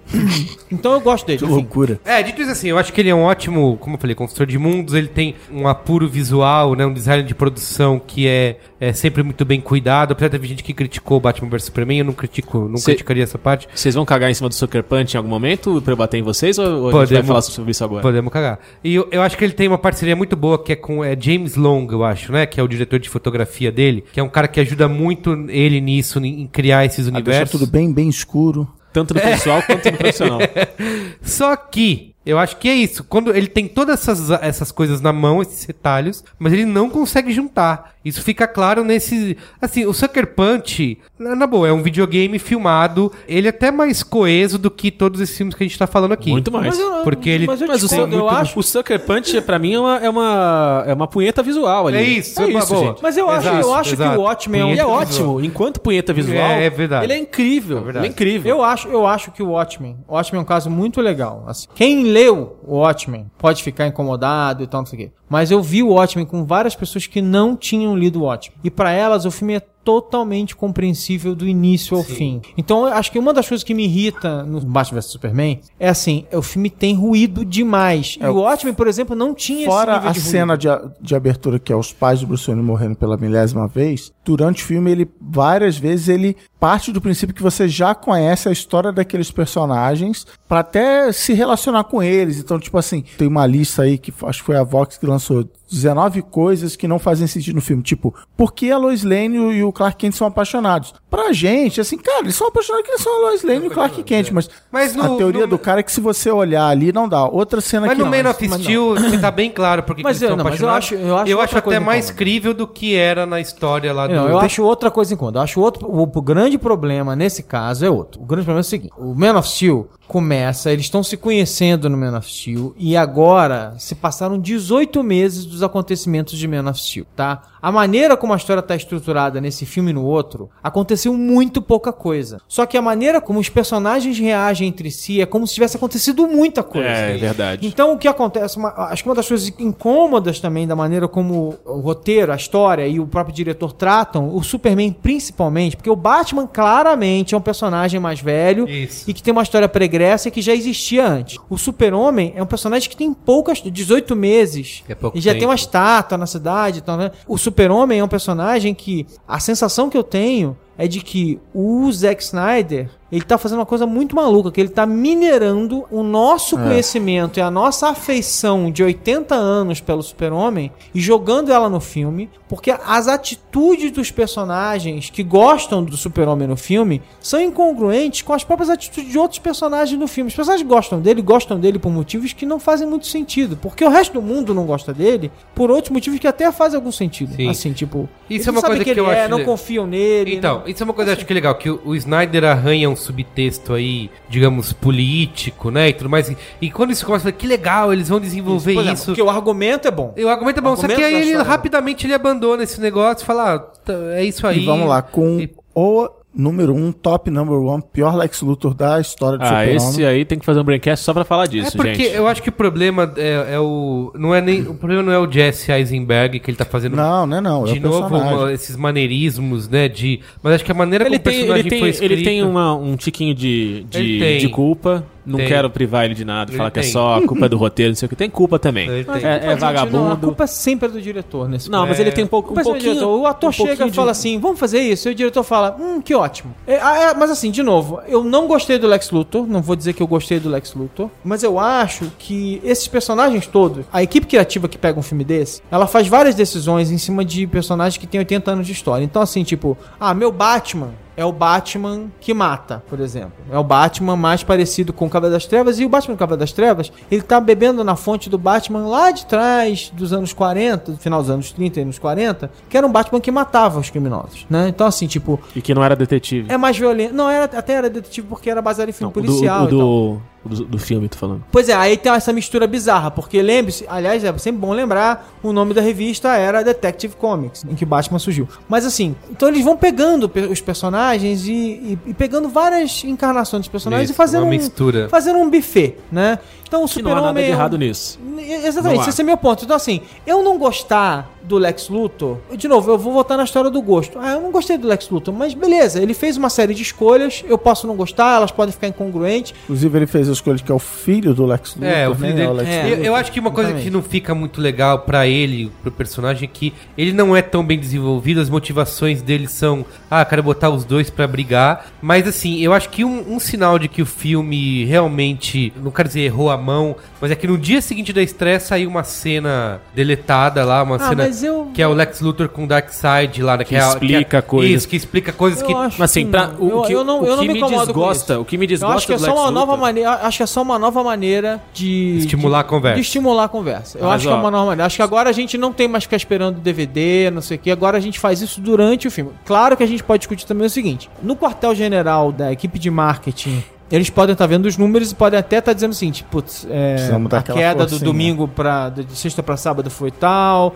a gente precisa de fazer criar fatos novos para manter, É. porque senão a queda vai ser Porque muito essa assim. cena Talvez me deu uma isso. outra visão do, do personagem. Eu falei, ah, agora entendi. Tipo, a, a motivação dele, aquela. Mas não tá no filme, não aconteceu, É, né? Exatamente, mas é exatamente, exatamente esse que é o isso. problema. Da mesma forma que o Marão falou que o Zack Snyder fica confiando no nosso imaginário, na- na- no- em tudo que a gente viveu com os personagens, especialmente com o Super-Homem, porque no filme não justifica aquilo que tá acontecendo, com o Lex é pior ainda. Porque a partir do momento que ele coloca o Lex, na verdade, como filho do Lex, não o Lex original, isso já, já cria uma distância e uma confusão. Você não na sabe ca- se existiu um É, Lex Luthor assim, mas, mas- careca. mas como é que é? nananã, O, o Lex aqui. careca tava lá? Como é que é, o e filho? outra Como é que será que é no coisa, quadrinho? Naquela cena que ele tá E com a aí, de Lois Lane lá no negócio do helicóptero, ele tem que falar ai, que o meu pai me distribuía sopas. É. Tipo, é outra coisa assim, ó, agora, tá vendo? Agora você tem que se emocionar, você tem que Não, se... fora E aí- que aquele sequestro da Lois Lane é completamente inútil, né? Ele Não, o sequestro da mãe da Lois Lane são complementares e meio inúteis, porque pi- ele a pior usa a coisa mãe mim pra do- atrair o super-homem, mas ele usa a Lois Lane também. E outra coisa, ele adora a mãe, mas a mãe, a mãe pode se fuder que ele não tá nem aí. A Lois Lane, você joga do prédio, ele aparece, Ele aparece dois rapidinho, segundos. É, né? então, ele não escuta a a mãe, É. famílias de Eu distância. que ele, ele- não são- escutou são as coisas ele não escutou a bomba na cadeira de rodas. Ah, sabe, mas a bomba pode ser silenciosa, vai. A bomba Não, pode ser uma não, bomba não. silenciosa. Cara, Sei tem a super- Mas assim, Uma bomba voltando... Inclusive o líquida. plástico com relógio Peraí, digital, gente. Vamos voltar pro Lex que, que fazer tem uma coisa. Tá bom, tá bom. Vamos voltar pro Lex que tem Volta, uma coisa. volta. Essa história do Lex ser o filho do Lex e não o Lex original foi o que de cara me trouxe essa estranheza do tipo que eu não senti o conforto de ter o Super-Homem lá e eu poder construir na minha cabeça os buracos que o roteiro tem, que são ridículos. O Lex quando não é mais o Lex, é o filho do Lex, e o que, que tá acontecendo, e o que, que é a, a Lex Corp dele, o que, que ele faz, o que, que a empresa. Tudo tá confuso, tudo, É. tudo tá com buraco. Isso. E nos poucos momentos em que o Lex tá em cena, em que ele aparece, em que alguma coisa pode ser esclarecida, ele fica jogando referência e frase de efeito besta só, É. pra, só pra encaixar em trailer, parece. verdade. E é idiota. Eu acho que- eu acho que ainda Que mais. personagem bizarro. Concordo. E ele tem a cara do Zuckerberg. tem- Não, mas eu acho que tem uma outra coisa. Tem uma outra característica muito louca, que é uma. É assim, é, é o excesso de complicação, De né? tentativa de referência complicada pra parecer ser legal, Não, não é só, sei. tipo assim, é aquele negócio assim, que nem o Chris falou. Em vez dele simplesmente sequestrar a Lois e, e prender a Lois em algum lugar, ele sequestra a mãe do super-homem e a Lois. Em vez de. Porque a loja não se chama Marta, então precisa É. ser alguém que chamasse Isso. Marta. Em vez de, de ser o Lex, é o filho do Lex Luthor. Em vez, tudo tudo parece que tá duas camadas a mais do que precisava ser. Isso. A história não pode ser simples nunca. Cara, assim. Ela já é cara, inchada, né? A história o, no. super- na- o Batman não precisava do Lex Luthor jogar ele contra o Super-Homem. O Batman já estava suficientemente motivado pra É. pegar o Super-Homem. Exatamente. Que o é, Super-Homem Ele abre mão é um perigo pra discussão. humanidade. Isso. É, Isso é uma escolha. Isso o é uma Batman escolha reaça, o Batman péssima, reacinha. Péssimo. é, sabe, tipo, então tudo parece ser meio assim, tipo, Tá, não vamos ser como o Zack Snyder, vamos organizar aqui essa, essa pauta. Que é o seguinte: a gente já falou do Lex Luthor, eu quero falar do Ben Affleck. Mas se o que- filme não é organizado, a gente precisa É, organizar. eu quero falar do Ben Affleck como Ben Batman. Metalinguagem, Que né? foi uma das grandes A beleza polêmicas dela. de quando anunciaram que o Ben Affleck seria o Batman, todo mundo arrancou os pelos É, do foi, peito foi e que, falou. foi que "Ah, o barraco desabou, né? Isso. Foi nessa que o meu barco se perdeu. Isso, e na boa, velho. Nele tá gravado. Desculpa, não sei, talvez eu possa. Com, o tempo vai provar se tô certo errado. Mas se você botar. Quem é melhor, num- Tyson ou Messi? É, se você botar um ranking os Batmans até hoje, eu acho que o Ben Affleck tá entre os prim... Tá, Tá mal, foram- não. Eu não, eu Eu não tive nenhum Affleck. problema. Não tive Porque nenhum assim, nem, problema. a gente- bom, eu não tive nunca nenhum problema com o Ben É, porque assim, a gente não tem nem nenhum zero. Batman que tenha sido, olha meu Deus, que, que nem o Coringa, que é sempre uma referência, porque Inclusive, Michael Keaton... Fisicamente, o Ben Affleck tem o queixão. Exato, né? eu acho que assim, e o Christian Bale, na boa... Você vai eu- falar, o mal, Christian você vai falar mal do Christian Bale? Ele é bom, o Christian Peraí, Bale, mas assim, ele não é um cara que é isso... Uma coisa que eu achei o único legal do é... Christian Bale é que ele nunca gostou do personagem. É, né? então uma coisa que eu achei legal aqui, assim. quando anunciaram o Ben Affleck como Batman, eu falei, ah, puta, eu não quero ver outro Batman. Pra mim o Batman é esse. Outro Batman, eu não, eu não, tô, eu não tô afim de vivenciar... Eu não estou preparado Ou eu não tô preparado pra outra pessoa ser o Batman. E quando o Ben Affleck começa, acho que assim, no minuto seguinte eu já esqueci do Christian Eu gosto. Bale. Ele Não, já é, virou... Eu achei o Batman, eu achei o Batman do Ben. Affleck Ele já virou Batman. Maneiro. Exato. Eu achei, Darkness, my E- friend. eu achei muito legal que eles explicam dizer- a, quando eles explicam a voz do Batman, né? Aquela voz. Usando sistema eletrônico. Exatamente. E vou dizer o seguinte, tipo, na parte inicial do filme, eu cheguei a falar assim, porra, eu preferia estar vendo o filme do Batman do que o filme do Ó, Superman. Total, ó, muito. o Chaves aí. Filme do. Pelé. Não, eles podiam ter feito um Batman pra mostrar essa história dele de. Não, eu não, aí eu, aí eu vou, vou desconcordar com você. Assim. O, o Batman, o terceiro do Bane, I am Bane. Acabou de rolar, Passou né? outro dia, É, cara. Você verdade, não pode, é ah, vamos, re- vamos zerar. Não, beleza, é zerar, não, eu não digo Superman. zerar, eu digo contar essas. Porque assim, ele tá com quantos anos nessa, nesse filme? 40 anos, né? É, tá. Então, já passaram 20 anos desde aquilo. Podia ter alguma. Sei Não, lá, mas não sei, passaram-se 20 anos do.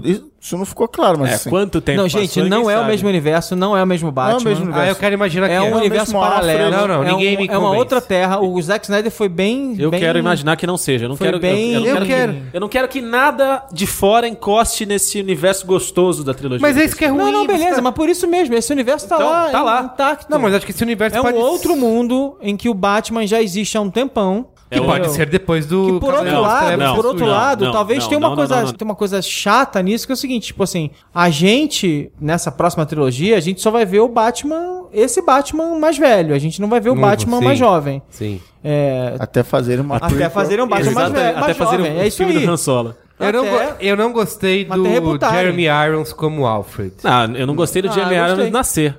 Eu odeio o Jeremy Ah, Irons. não, odeio. Isso, não. Eu odeio o Jeremy Irons e quando eu soube que Ben Affleck e Jeremy Irons estariam juntos, Não, que Aí foi isso. O Jeremy. Irons é o Papa E gostei, do Jeremy Irons, gostei do background de Jeremy Irons sendo um cara que tem um background de forças especiais, não sei o Ah, quê. eu não gostei. E que é o cara que ajuda. Até porque, na verdade, o Alfred lutou na guerra. O Alfred original, numa das mil encarnações Sim. do Alfred, ele lutou na guerra, ele entende, ele sabe lutar e tal. tal. É, Então, que o Michael Caine já Puta tá. ator, puta ator. Esse Michael Alfred, já está no meu coração. Não, o Michael Caine é maravilhoso. Então, né? exato. Michael Caine, assim, até aqui pra mim, por enquanto, salvo o filme do Batman, que talvez o Alfred mostre alguma coisa mais legal, o Michael Caine pra mim até aqui é o Alfred definitivo Master até a segunda É, ordem. é, vamos exato. vamos É. Sim, concordar. sim, melhor Alfred. até melhor a segunda ordem, Michael Caine é o Alfred definitivo. vamos maravilhoso. esperar agora o, Grande homem. Alfred. Some people just o want- filme original do é Batman Sean que vai ser Sean dirigido pelo Connery. Ben Affleck. Some people just want to see the world burn.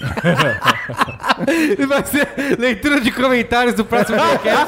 Já tá definida. Sean Connery. Sean Connery vem aí. e assim, uma coisa que tiveram muitas críticas também, a, o excesso de sequências de sonhos e alucinações.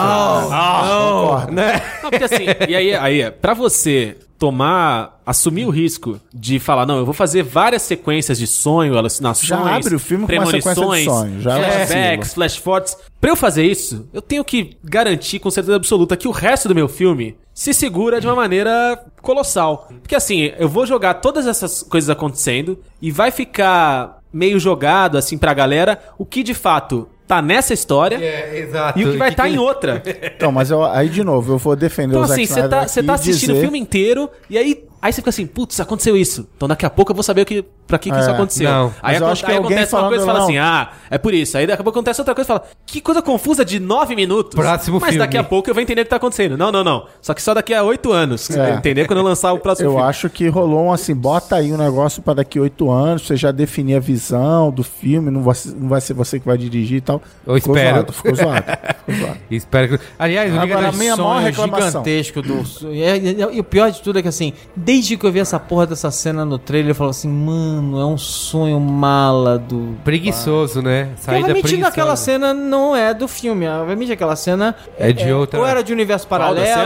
A cena da- do, do sonho deserto. do Batman, do Isso, deserto, do deserto. que é o Ah, do sonho deserto. que tem os, os parademônios, É é, isso, apocalipse e tal, não sei o quê. Tem o ômega do Darkseid. É. É, então assim, aquela cena era, obviamente, ou era um delírio, ou era uma cena de universo paralelo que ele ia estar vendo de alguma forma Aliás, assim. seria uma boa hora pra Warner ir lá atrás do George Miller e falar: George Miller, dirige o Liga da Justiça, vai, Ah. por favor. George Miller, dirige o George Miller, Baby Porquinho faz o que Atrapalhado contra qui- Superman. George Miller, faz o que você, Você quiser.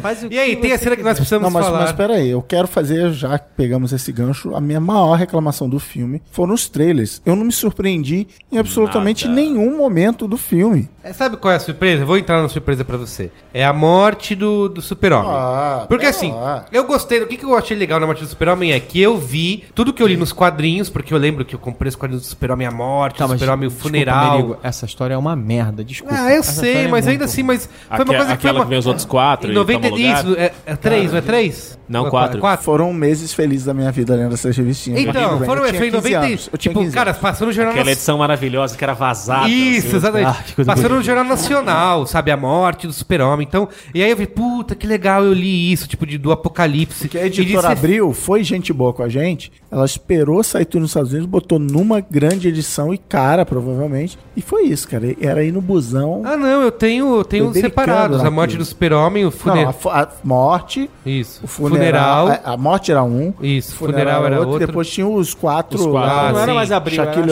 era O'Neal. Panini nessa época. Sha- não Não, era? era não, abril não. ainda. Era abril. Então, e aí eu chegava assim. Eu lembro que eram umas edições grandes, grossas. Era bem É. enorme. O que, por que que assim, primeiro que eu achei a criação do Apocalipse é um design genérico, né, assim, de criatura. Ah, No o- filme? É, no filme. É o fermento do Yasuda. Isso, fazer pão, fermento isso. caseiro de pão. Deixa na geladeira. Bom, sem contar que de onde eles tiraram que o cara joga sangue humano na. Ah, naquele- então, mais do que a aparência, que no final das contas até parece muito vários momentos do Apocalipse É, nos quadrinhos. pouco, um pouco, mas O não que- muito. Ele é mais, ele é mais, ele é mais monstro do marshmallow no filme. Tem- E nas- mas nos tem umas, tem umas Nossa, versões muito foi parecidas. pegar Ghostbusters. É, Tem umas agora. versões bem parecidas de E quadrinhos. nos quadrinhos eu acho Pra que ele é mais. tosco- Nazi. Pra mim, aí, aí mais uma vez chega o, o toque de merdas do Lex Luthor. Sempre que ele aparece no filme, você sabe que tudo em volta vai virar merda. É, fizeram a questão, um mashup, né? a de questão, duas do, a questão do, né? do sangue, de, de- Por que que quando ele junta com sangue humano, ele torna tudo aquilo, não sei o que, etc e tal. Mas assim, me parece tão absurda a entrada dele Parece na uma nave. história de um desenho animado ruim. Ele, É, corta, por- ele, exato. ele- ele corta as digitais do, dos Por que que ele Zod, foi- por- aí ele abre, aí ele abre uma porta. Ele abre uma porta. Pera aí, ele abriu a porta porque a porta tinha uma chave de, de digital só. Co- Coisa, Tudo bem. coisa que não engana nem o sensor do iPhone. É, mas tudo, bem. Ele, co- ele fez aquilo ali. Depois que ele abre a porta, que só pedia digitais, ele é recebido pela inteligência suprema condensada de Isso. toda a Krypton. Aham. Ele encosta numa água que E identifica... no Man of Steel quase ataca, atacou o super-homem, o Exatamente. próprio Clark. Ele chega numa água maluca que identifica quem ele é, o que tá acontecendo, etc. Uma água E ele só maluca. entra, Eu falei, ele quanto só mais entra você ali. pensa, quanto Isso. mais você pensa, pior vai ficando. piora. Ele só, Para, ele para, só entra lá, ele só entra lá, aí fala assim, olá, o que, que você quer fazer? Ah, quero dizer tal coisa. Quem é você? Eu sou o Lex Luthor. Tudo bem, Lex. Vamos fazer Então aí. vamos fazer um monstro maravilhoso que vai destruir aí- todo o aí universo. é que eu falo pra Porque você. você chegou aqui e pediu. Não, aí a, aí a máquina fala, mas ressuscitar vai contra ele. Mas o cripto acabou. É Ah, verdade, é tem razão. verdade. É isso, tem razão. Agora você, Aí- agora aí- você, me, é você me comprou. Vamos pro cu do padre. vai. Aí o filme tem duas horas e meia de duração, né? Aí o cara vai, pega numa edição do, do diretor, aí vai aparecer o seguinte, ó. Como é que é? Tem alguma coisa ligada a Apocalipse, alguém deu uma caixa... Como é que é? Uma... Caixa, Aquela que faz boom. Não, aquela caixa mestra. Pandora. Aquela ca... Ai, caramba. Aquela tô- caixa do Cyborg? Não, a caixa E- da Barda e do, do Isso, carinha lá. isso, é a mãe Caixa. Mother Box. Deram uma Mother Mãe Box caixa. pra ele. Caixa mãe. ele. Assim, aí daqui a pouco aparece um monte de coisa que não tá no filme, mas é pior ainda, porque, sabe, é, é o que eu tô falando de novo, assim, é a camada da camada, a complicação da Isso. complicação da complicação da É. complicação. Aí o cara complica, complica, complica, complica, e depois ele tem que cortar, cortar, cortar, cortar, e aí o filme não faz sentido. E é aquela parada que eu já falei num outro Porque contexto. na cena de hoje tinha um personagem que era de Apocalipse e tinha duas Mother Box na mão dele. Então, assim, é pior ainda, assim, talvez ele tenha conseguido quebrar esses sistemas kryptonianos usando essas, esses sistemas Sim. dos deuses lá dos... Não, é, porque uma grande, enfim. uma, uma Ah, grande crítica aos críticos do filme é ah, porque nos quadrinhos você não leu, você não entende nada. Eu já falei isso aqui num outro contexto, de uma coisa que eu acho que não tinha nem nada a ver com cinema, mas você não pode exigir um dever de casa de Isso, quem vai ao que vai cinema. é. Inclusive, uma, uma pessoa que estava comigo no cinema, na saída, falou assim: Ah, mas aquela mulher que tinha no filme lá que lutou do lado deles, aí o namorado dela falou: É, quem é Mulher Maravilha? Ah, é, ela é Mulher Maravilha. Então, assim, beleza, você pode zoar, mas assim, em nenhum momento Diz. né? Ah, você é obrigado a conhecer. Desculpa, você não é obrigado a conhecer. Até porque Exatamente. tinha crianças pequenas, crianças Exato. E estarão outra, sendo apresentadas Desses esses 500 personagens. milhões de, de bilheteria no primeiro fim de semana, quanto por cento de gente que já leu os quadrinhos? Não, e... é mínimo. Muito pouco. Então, isso, é, exatamente. isso a Marvel sabe fazer muito bem. Isso. Ela bebe, ela se aproveita. Ela, ela- ela, ela agrada os fãs que são leitores, Isso. sabem de tudo e sem deixar. Sem, não tem. sem- ah, é. você. Inclusive, cara, É, fizeram não, dois filmes do Thor completamente inúteis, mas não. Inúteis, estabelecemos uma mitologia É. de Eu que não, tem tinha, o eu não Loki. Parado pra pensar. Em nenhum momento falam Mulher Maravilha. Não, em nenhum momento falam. E porque eu só tinha pensado que em nenhum momento falavam o nome dos outros meta-humanos. Também não. Não fala. Então, assim, porque assim, a pessoa pra saber que é o ciborgue ali, É. o ela não é- Cyborg, então, não é que ela tem que ter um background, ela tem que, né? faixa marrom. Pois é, isso. no mínimo. Mas tudo bem, mas assim, a- na hora que ele mostra os personagens, você não precisa saber quem são, você precisa falar assim, pô, que legal, entre aspas, né? Tem um monte de personagem a mais Ah, o ali que eu vou ali. conhecer depois e tal, não sei o que. Falta do Super Gêmeo. Eu acho mais maluco essa história do. essa- eu acho Formato de balde de água. Pois é. Eu acho mais maluco essa história de ter os novos deuses e provavelmente eles são importantes na maneira como ele resolveu toda a história da nave kryptoniana. Eles estão envolvidos na maneira como ele resolve a parada. Sim. E isso não está no filme. Isso, é- cara, é, é assim, enfim, vamos ver. De Bom. repente não, de repente eu tô sendo. Precisamos falar sobre Marta. Precisamos Assim, vamos se matar, porradaria, não sei o quê. Ai, sua mãe chama Marta também? Puta, toca aqui, cara. Toca vamos lá. aqui, Eu fiquei imaginando Eu- eu- isso como um argumento de resolução pra todas as crises políticas que a gente É vive no. Brasil, É, né? Tem o mesmo nome. Coxinha, petralha! E o cara dá uma fa- um dá uma facada no baço do outro e fala, a sua mãe chama Maria? Sim, a minha também. Pô, então. Ó, eu acho, eu acho que é, é uma boa ideia muito mal executada. É, é, boa. Eu acho que é uma boa ideia muito, muito mal executada. Aqui. Aliás, aliás, eu acho o seguinte, aliás, eu tava falando com um amigo, eu, eu segunda-feira chego, vou almoçar com um amigo meu, e aí eu falei assim, você viu Batman vs Superman? Ele falou, não, eu vi, finalmente, é, eu quase matei ele de porrada, eu falei, ele falou, finalmente eu vi Star Wars, O Despertar da Força. Um ano E aí foi depois. muito engraçado, porque a gente começou a conversar e aí ficou, teve uma coisa muito interessante na história. E, e, de novo, eu sei que o, o ouvinte do Braincast vai discordar de mim. Que é o seguinte: uma das minhas dos meus incômodos é que. E o Zack Snyder sempre me pareceu saber fazer isso. O filme não tem recompensas emocionais. Porque a gente tá falando do Despertar da Força e como é um filme com grandes recompensas emocionais ao É. longo do filme, brilhantes, assim. Quando aparece a Millennium Falcon, quando a Ray E você pega o perdoa. sabre de luz. Você perdoa muita coisa, Quando- né? assim, Se você for olhar com quando Se a rádio tivesse imagem, você veria Luiz e Gil Eu se gosto- masturbando na mesa. Eu gosto de dizer que o momento que a Rey pega o sabre de luz, o sabre de luz não vai pra mão do Kylo Ren, ele voa pra mão da Rey e ela e ela acende É, o sabre é, de luz. é gol- Aquele momento é gol ali do Brasil a é uma era, já que vocês me- ficam me zoando, eu falo isso de propósito mesmo, é uma era da cultura pop que virou ali. Virou um capítulo da cultura pop quando a Rey é a grande bastão. heroína da história. Entregou o bastão, exatamente. Então, assim, aí quando você vai pra esse filme, e, e justamente o Zack Snyder é bom de recompensa emocional. Porra, no primeiro filme é aquele momento que eu não gosto, mas aquele momento em que o Superman voa, cara. Porra, É verdade. Tem uma, nesse Tonight filme. we dine in hell. Nesse filme, o, o único momento de recompensa emocional real do filme é quando a Mulher Maravilha entra em cena e toca a música dela, que é legal pra caramba, que talvez seja a única música legal Bonita. do filme, que a música é legal, e ela vai cair na porrada e ela gosta da porrada, que Ela ela dá um sorrisinho da é porrada. legal. Ela E fala, porra, que saudade, hein, da porra, porrada. O Zack Snyder sempre soube fazer isso. Sim. E o filme não tem esse prazer da É, nem recompensa quando o. Batmóvel aparece, você fala que legal o Batmóvel, mas. a tecnologia. Ele não entrega É, Batman. É, o apareceu o Batman, não Batmóvel, é, é o Batman não tem uma entrada incrível. Mas é, é usado? Mas é o Batman faz antes? crossfit, gente. Puta que pariu. Da CrossFit, é funcional. Ah, funciona.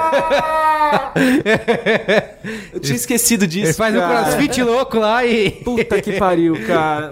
Por quê, né? Eu queria falar. Eu vou, eu vou enfrentar o, o, o ser mais poderoso do universo agora. Vou, vou Crossfit, enfrentar o... gente, o que, que eu preciso fazer Levantar um agora? pneu aí, cara. Levanta pneu. Vem monstro. Vem monstro.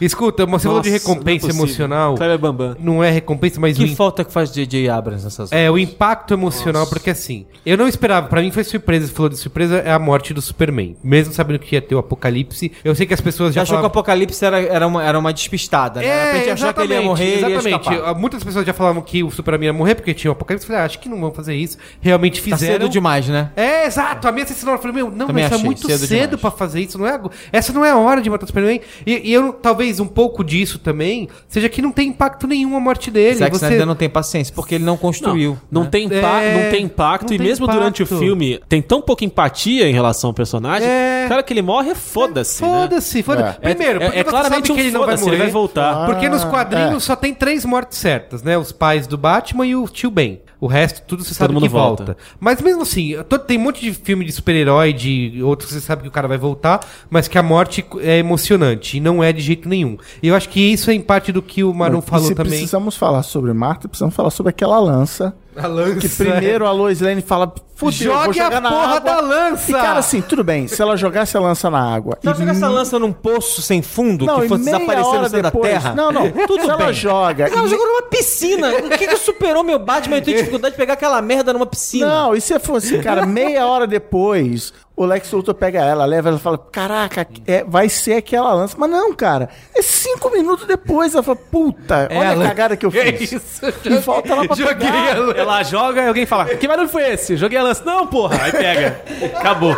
Termina, né? Cara, A foi cena zoado, três foi zoado. E basicamente ela, ela foi transportada pra aquela cena, teve que pegar um Uber, um helicóptero lá, pra ir pra fazer Ela tem isso. superpoderes, ela Não, aparece. ainda onde- bem que justificaram nesse momento. Porque em outros momentos ela ia pra um, lado, um lugar ou outro Isso. muito rápido. Era, era- ela tem superpoderes. Supergeneralista. E ninguém sabe ainda. E aí o super-homem pega a lança ele podia dar na mão da Mulher Maravilha, dar na mão do Batman, e o, o, o cara na voz fala, é uma lança, lança você arremessa. Isso. Mas É. assim, tá, não arremessa, ele podia, ele tava, ele tava, tava meio Ah, fraco fazer com essa podia fazer tudo. Mas, ele, e eu fico, tem um monte de Não, filme quem que é faria, assim. quem usaria aquela arma muito melhor do que ele era a Mulher Maravilha, né? É. Mas E ela um tava de ocupada com um laço mágico. de- Fazendo, Segurando, é verdade, Fazendo, segurando. fazendo o Doomsday falar a verdade. Falar a verdade. Não, ficar parado, isso, isso Nos- é verdade, bom ponto. Nos quadrinhos, a cena que inspirou mais essa batalha final, quem dá a lançada, na verdade não é a lançada, é uma flecha com ponta de kryptonita, é o Gavião Arqueiro. O Gavião aqui. Então, mas tem o. Mas Gavião o Arqueiro, Arrow não podia né? Arqueiro Verde. arque- É, Arqueiro o Arqueiro Verde. É isso que eu falava. Gavião Arqueiro. Gavião Arqueiro São mas tantos- misturou. são- é. são Tem um São monte de filme. Tem um monte de filme, livro que eu fico puto quando um, um personagem vira e fala: Eu vou me sacrificar para um bem maior. E ele não precisava sacrificar. Acho, É. que o, acho que o pai do Clark no primeiro filme, ele. Não, eu vou ficar aqui pra. Não precisava. precisava, sabe? ele é o super-homem, ele tira você daí em dois E, segundos. Não, mas eu preciso morrer pra isso. Tem vários. Não, eu vou lá pra morrer. E assim, enfim, mas é isso Eu queria outra. citar, por exemplo, um caso do... É, mas a gente não falou da Marta, mas tudo bem. Pera, vamos falar da Marta. A gente tá adiando porque é tão dolorido. É, eu só tô. eu Ninguém ainda tô quer falar pensando sobre nisso isso. que você falou de. Durante o filme, eu realmente pensei, puta, é muito cedo pra fazer isso. Eu acho que isso é um dos grandes motivos de a cena não ter peso, né, não ter impacto nenhum. No Batman Mas ressurge. o, Ba- o Batman do Bane é a mesma coisa. Não, eu vou levar. Tudo bem que no final ele, ele é é mais esperto, ele não morre. Mas eu vou levar aquela bomba. É, eu vou levar a bomba pra. Cara, tem bate piloto automático, isso aqui que mas, acaba então, mas eu sendo queria isso falar o seguinte: na cena que o Bane quebra as costas dele, assim, você sabe que não vai acabar daquele jeito, que ele não vai morrer, que o Batman vai vencer no final e tudo mais. Só Batman que ela tem um impacto Só que foda, você fala, assim. "Ai, é, fala- aqui." E aí, quando ele tá lá tentando escapar, você realmente acredita que, meu, que aquilo é difícil, que talvez ele não consiga, mesmo sabendo que ele vai conseguir. Esse filme não tem isso. O Super-Homem toma lá o, a ossada na- no, no peito, E você fala, ah, eu sei que. Não, até porque ele tinha, ele tinha morrido 20 minutos antes com a bomba nuclear. Exato, é, é isso. E ressuscitou E voltou. ele. E outra coisa que eu não gosto Ele de. já deu a pista, né? De que ele só precisa do sol, que aliás vem a pista do Cavaleiro das Trevas, que é, que é a fonte de toda a inspiração do Zack Snyder. É, e outra coisa que eu não Trevas gosto de como ele Tudo que o telegra- Zack Snyder aprendeu na vida, ele aprendeu em Watchmen e. De como ele reexplica coisas que são claras. A cena do funeral que se divide em duas, né? Tem o funeral pro inglês ver e tem o funeral lá na, Em Smallville. Em Smallville. Ele precisa realmente dizer na cena final. Ah, é verdade. Ele diz: É, mas eles precisavam fazer dois funerais. É, mas é porque ali não é o real. É esse aqui que é o real. Na verdade, eu já tá- entendi, na verdade- cara. Na eu já verdade, ele tá usando, ele tá puxando fora de contexto um diálogo. Tem isso, é? Tem. Eu achei na hora que eu falei, puta, ele tá. re- Ele não confiou no taco do espectador, queria entender que são dois. Usado, em, fu- o- usado em outra situação. Que são dois funerais diferentes e que eu sei que o, que o Superman não tá ali e tá aqui, ele Mas precisa aí, explicar. a cena. olha aí, olha eu de novo defendendo o Zack Snyder. Você só tá Estava eu isso outro hoje. dia entre populares e duas pessoas estavam comentando sobre o quarto de Jack. Aham. E aí uma pessoa virou pra outra e falou assim: Não, inclusive tem uma hora que é muita E loucura essa que. outra pessoa era o, era o Albert Einstein. Se você não assistiu o quarto de Jack, pule, é isso? Não, não, e aí fala assim: é um, é um não spoiler, é um spoiler de coisas que não acontecem no filme. Tá. E aí fala assim: fica meio no ar assim, se o Jack é filho do pai da, da menina. Eu, hã? Não! Assim, não fica no ar. Não fica no ar. É É, outra, é outra treta. Que assim, o cara é puto porque como o filho só, nasceu e só tal. fica no ar se ele for filho do Espírito Santo, né? É, é, não, e a mulher fala isso, porque o menino tem 5 anos e a mulher tá 7, não sei o quê. E coisa. Então. Então, Mas assim, o, o Homer Simpson, às vezes precisa de um desenhozinho, cara. Ah, eu sei, mas não precisa, né? Mas a gente não se importa com os personagens. isso que, isso vamos colocar falaram. alguma coisinha antes da Marta? Eu não tô preparado pra Marta ainda. Mas o relógio tá aqui, essa relógio é longa isso. e. O Brasil, inclusive, tá ga- jogando, a gente tá perdendo. A galera tá empurrando já a bateria sair do recuo. É mesmo? É. Não, mas assim, o que, Então o que lá. falar de Marta, né? Eu acho que assim, como o Alexandre Marão belamente falou, assim, é uma boa ideia. Alguém teve uma sacada, inclusive eu tava lendo que já teve uma piada no primeiro de abril, sei lá o que que foi. Falei assim, nossa, inclusive quando rola a primeira Zack Snyderizada do filme, que é o colar de pérolas voando em câmera lenta, e aí o cara fala Marta, eu falei, caramba, a- a mãe do Batman tem o mesmo nome da mãe do Super-Homem, olha que loucura, porque eu lembrava que era Marta Kent, porque ela é uma personagem que vive nas, nas histórias, né? E a, a Marta Wayne não, ela Só, morre no, só no início. faltava eles mudarem o nome Muito da mãe é, só é pra fazer sempre, essa é, cena, Tudo né? é possível, tudo é possível. Ah, eu não Na hora, na hora que aconteceu essa cena, Já de- fizeram o Coringa ser o cara que mata os pais do Bruce Wayne, por que, que não vai mudar o nome da mãe do... Depois que eu virei os olhinhos nessa cena, fiquei, o que ficou na minha cabeça o tempo todo é, pô, que falta de criatividade em dar nome pra mãe, né? Dando nome de Marta É. pra. E aí alguém deve ter sacado isso. E aí, de novo, o argumento que Alexandre Marão falou. O argumento é legal. Naquele momento, ele tá prestes a matar o cara e ele é lembrado de que as pessoas comuns Tem mães. Ele tá ali por causa das pessoas comuns, que as pessoas comuns eh, precisam ser defendidas e tal. Dá um momento de sanidade dele, ele vê a besteira que ele tá fazendo e ele joga a lança longe. Mas aí, cara, é uma virada. Naquele momento ele passa a respeitar o cara. É, se ele tivesse hesitado e depois tivesse matado ele, ok. Ele hesitou e jogou fora. Ou hesitou e aí o super-homem ainda dá último segurar. fôlego conseguiu... É, apesar de ser esdrúxulo, a gente ainda, ainda seguraria. O fato dele terminar, ele olhar, jogar o negócio fora, mata, meu Deus, botar a mão na cabeça, abraçar ele, eu te amo, você é meu melhor amigo, dá um é dedinho problema. aqui, brinca com meu Lego e, toma, e toma essa friends, ficha da, né? Esse toma essa ficha da, da, da cantina e sair andando. E aí salva a mata com todo aquele afinco e abraça ele fala, não, sou. Não, não, ele E aí vem salva- a graça. ele salva- capa, amigo do seu filho. É, Ele, eu percebi- ele salvar ela, eu acho normal. Acho que o Batman faria Sim, isso pela Marta. Por toda a gracinha Beleza. que ele faz, O que é eu ruim. acho que não faz sentido é o reverso imediato dele ficar assim. Eu vou, pode deixar, eu vou. Calma, me- calma, menos. vocês não menos. conversaram, vocês não chegaram a um consenso. É, não- na- nada é explicado. estamos né? citando os quadrinhos, nos quadrinhos e na série de TV de, de- animada da Warner, né, o Batman até hoje desconfia do super-homem. Ele diz, legal, você é um cara, entendo que você coração puro, mas você é muito é legal, mas você, vacila. gu- você é muito pau mandado do governo. né, né, né. Então assim, ele não vira, ele não fala o legado, ai meu Deus, vai lá no... no- Falei com ele em vida. É. Não falharei na morte. Outra cena inútil o legado, é, é o encontro este homem. do, do super-homem com o pai dele, lá, Marta. com o Jonathan Nossa, por que que... Na montanha, né? Eu achei... Bem, achei bem zoado, deve ter uma explicação artística incrível. Eu ali, acho mas- que era contrato com o Kevin Costner. É, isso que eu ia falar, pagar ser. o Kevin Precisa precisando aí de- de uma de ajuda. uma grana. Você ainda fosse o Russell Mas o Crowe, né? Guarda-Costas 2. Ah, eu gostava do Russell. É legal, eu gostei do Russell como Jor-El. Jor-El, é. Ah, uma coisa que eu também me irrita o tempo todo é a iconografia religiosa. Isso já tinha bastante no Homem de Aço, mas eu entendi que era o filme de origem Não, e tal. mas Porque assim, no Homem de Aço. gosto. Mas tudo bem, mas eu acho que ali é uma, é uma, é uma. Acho que ali é, é- é o ponto dele, assim. O Eu- eu go- eu o gosto e eu de- eu Batman, defendo, sinceramente. É um deus, né? Quer dizer, Eu defendo é um do- deus entre os homens. No né? seguinte ponto de vista, justamente a, eu acho que é um, um ponto dentro dele no seguinte, ele que faz um filme tão cheio de buraco, esperando que a gente preencha os buracos dele, a grande maioria das pessoas tem como referência do Super-Homem, não o Super-Homem dos quadrinhos, o Super-Homem dos filmes com Christopher Reeves, o Super-Homem de algum filme escroto do, Do Brandon do. Brandon Roof, e o Super-Homem Lois e Clark, As Aventuras de Superman.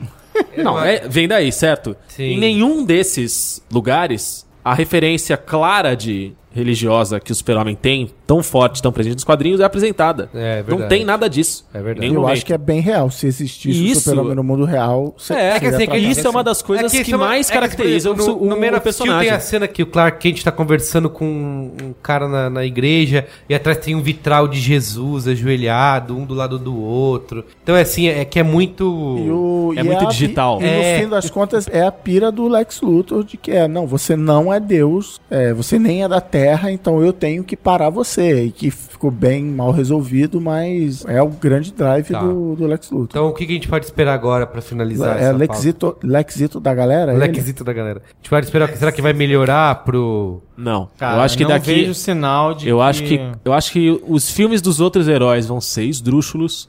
Aquaman? Eu tô esperando a- agora. Se eu já tava com a pulga atrás da orelha com Batman e Super-Homem. Isso é um negócio que eu, eu ia falar antes da gente começar a gravar e me segurei pra falar no ar, mas agora foda-se também. É só que. Que meio é, fica, não queima a pauta. que a gente, tá, a gente tá queimando muito aqui, falando muito mal do filme, de tudo, depois que a gente pensou, como o Chris disse. Quando terminou o filme, eu também não tava Putaço. putaço. Eu falei, porra, foi melhor do que eu esperava, porque eu já tava com, com a carga negativa. filme do Batman do ano. É, eu tava com a carga negativa tão, tão ruim já esperando ali. E agora eu vou chegar pros próximos filmes, todos desse universo, com a carga pior ainda. Talvez seja bom, isso seja bom chegar com Tomara essa carga pior ainda, porque assim, o meu problema com Liga da Justiça é que ele vai ser dirigido pelo Zack Snyder e eu acho que é ruim. Porque eu não acho que a DC precisa ficar presa nessa fórmula todos os outros filmes. Por exemplo, pra Mulher Maravilha, a diretora é aquela do Monsters, né, que deu o Oscar pra Charlize, Charlize. Theron. Isso é, uma coisa que a Marvel fez que foi tipo assim: Pat Jenkins. o Thor foi o Kenneth Branagh, tipo Shakespeareano. Isso, exatamente. Então E eles é- pegaram mas, assim então, diretores. Mas isso que é legal, essa Pat Jenkins, ela é uma diretora de, de drama sério, né? Tipo, de. Então, assim, você vê que ela não tem nada a ver com o universo de super-heróis, de quadrinhos, e ela que vai dirigir Mulher Maravilha. Então, sei lá, eu, eu gostaria de acredi- Só acreditar pra- no potencial autoral dessa diretora de conseguir fazer alguma coisa. Só pra fazer uma, uma comparação mais direta, é meio que pensar, sei lá, nos sete filmes do Harry Potter, oito filmes, né? Que são Isso. os oito filmes do Harry Potter, quando você tem o filme dirigido pelo Chris Columbus, que é Esqueceram de Mim, e Isso. quando você tem o Alfonso Cuarón. Afonso Cuarón, é verdade. Não, tem uma- tem uma diferença de tom muito ali que é, engraçado, é, muito porra. engraçado, porque o, o Chris Columbus tem seu mérito, que é aquele jeito, aquela coisa meio flat dele. Então ele foi muito bom pra só para construir o mundo. E que o primeiro pra filme pedia isso, né? Construir o mundo. O primeiro filme pedia isso. A série vira outra coisa, ela ganha muito mais importância quando o Quaron entra na história. É. O Quaron muda o jogo E que completamente. tem, mas é que tem a ver também com o crescente, né, do personagem. É, tem, tem o ama- amadurecimento, mas, É, tipo, a- a- vamos chamar assim, a direção de arte continuou igual, tipo, é a mesma Hogwarts e tal, tem jeito, tem iluminação, fotografia e É, tal, mas de- assim, decisões, né? mas, mas é, é- o mesmo, mesmo universo. Concordo, do- isso aí. Então é Tipo isso. assim, a pessoa, a pessoa comum que não conhece o nome de diretor acha que é o mesmo. Assim, ó, mesmo- eu. mesma série. Pro futuro é, eu dou o benefício da dúvida pra Mulher Maravilha, por causa da diretora. Eu não sei, é que eu- eu- isso que foi mostrado no Batman vs E o que sai Superman. quando? A gente não Mulher falou dela, né? 2017. Mulher Maravilha no meio do Mulher ano que vem. É 23 de junho de 2017. Então E a Liga da Justiça é Mulher quando? No Maravilha. final do ano? 16 de novembro. É isso aí. Então vamos fazer uma, uma roda. A gente tem 10 segundos pra todo mundo falar. Cenas de luta de Batman vs Super-Homem. Decepção. Ah, não, não acho que. Não acho ruim, não. Esquecível. É, decepção, acho que foi decepcionante. E eu acho assim, de novo, assim, o Batman é bobo. O Batman é bobo, né? De novo. E você é feio, xixi, É. cara de xixi melão. O super-homem é egoísta, burro, incapaz, é inacreditável. Tanto quanto ele foi no primeiro filme, que ele é um, ele é um incapaz no primeiro filme, e ele é tão incapaz, bu- bobo e burro É e uma feio coisa que eu senti no Super-Homem é isso. E é meio que onde o Batman vai, vai em cima dele, que assim, ele é só um cara muito, muito, muito poderoso. E que acha que tem um coração bom, mas assim, é isso, ele, ah, ele Ele é um, não, ele é um não tem egoísta, uma alma, né? é um egoísta. Ele acha que tem um coração bom, mas assim, tipo, ah, Lois, eu fui lá salvar você. Ah, eu, você tava em perigo. Dane-se o resto do mundo, ora.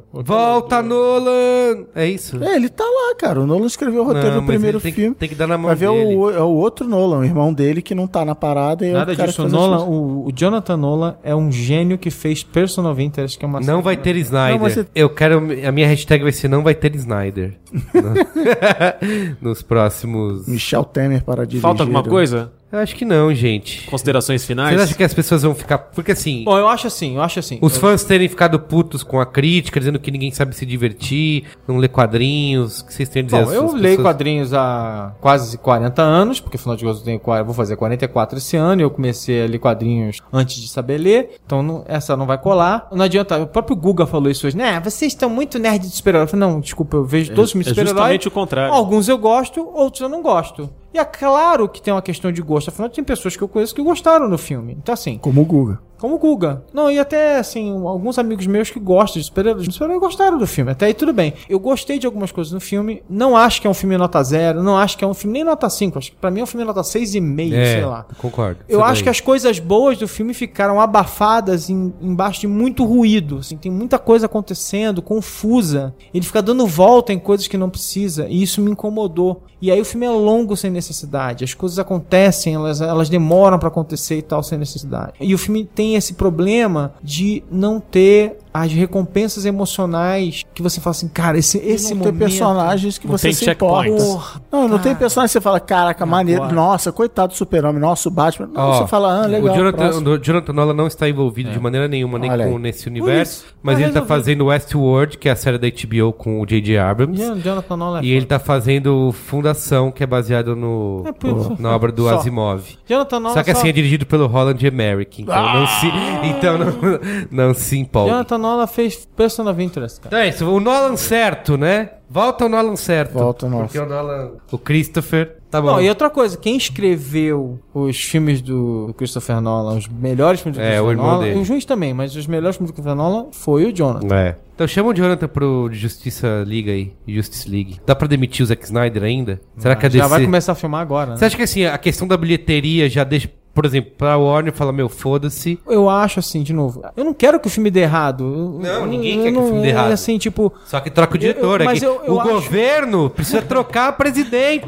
Não, eu, acho assim, eu acho que essa questão para a Warner, eu lembro de ter lido uma matéria algumas semanas antes, que a Warner tava, obviamente eles devem estar pesquisando há um tempão, os sinais todos, deve ter mil coisas que eles ficam fazendo e tal. E eles estavam preocupados com a recepção ao filme, porque eles devem estar fazendo pesquisa, quando põe trailer, quando põe isso, quando põe aquilo, deve estar, eles devem estar fazendo Isso a exibição é teste. E estavam sentindo a recepção das pessoas ao filme e tal. Então o que acontece é o seguinte, eu acho que é importante agora ver o que vai acontecer na segunda semana pra ver se realmente o filme vai desabar ou não. E eu acho importante porque é o seguinte, porque de novo assim, você sempre tá numa bolha. Então assim, a gente aqui, nós quatro temos reservas ao filme. Um monte de gente gostou. Então assim, no Não, fim das um monte de gente contas, gostou. Eu vi algumas opiniões, é. O melhor filme Exatamente. do mundo. Então, no fim das contas, é entender, é assim, quem tá na bolha é quem gostou do filme ou quem não gostou. Porque ir ao filme no primeiro fim de semana é normal. A gente foi ver o filme no Isso. primeiro fim de semana. Aham. Entender agora como as pessoas se sentiram em relação ao filme, é que eu falei, a pesquisa mostra que a reação foi morna. A reação da maioria das pessoas foi morna. Aí, claro, aí tem uma minoria que é vocal, que somos nós negativa, e tem uma minoria vocal positiva. Tem que entender agora o que aconteceu. E eu acho que isso, e nesse ponto, assim, acho que sim, é importante saber o seguinte: se o filme continuar indo bem, talvez a gente esteja errado. A Sim. gente que tá querendo um tipo de filme que não é o que as pessoas querem. Se o filme for mal, é sinal de que talvez a Não, gente e os, tenha. os irmãos Wa- Wayne, Wa- os Wayne Brothers, as branquelas, pra provar isso que a gente tá falando. É, aí. Eu acho que assim como as competições de saltos ornamentais, É preciso eliminar a nota mais alta, mais baixa e fazer a média do resto. Com esse maravilhoso paralelo, encerramos o programa e vamos para. Encerramos, não, não. A pauta e vamos para. Qual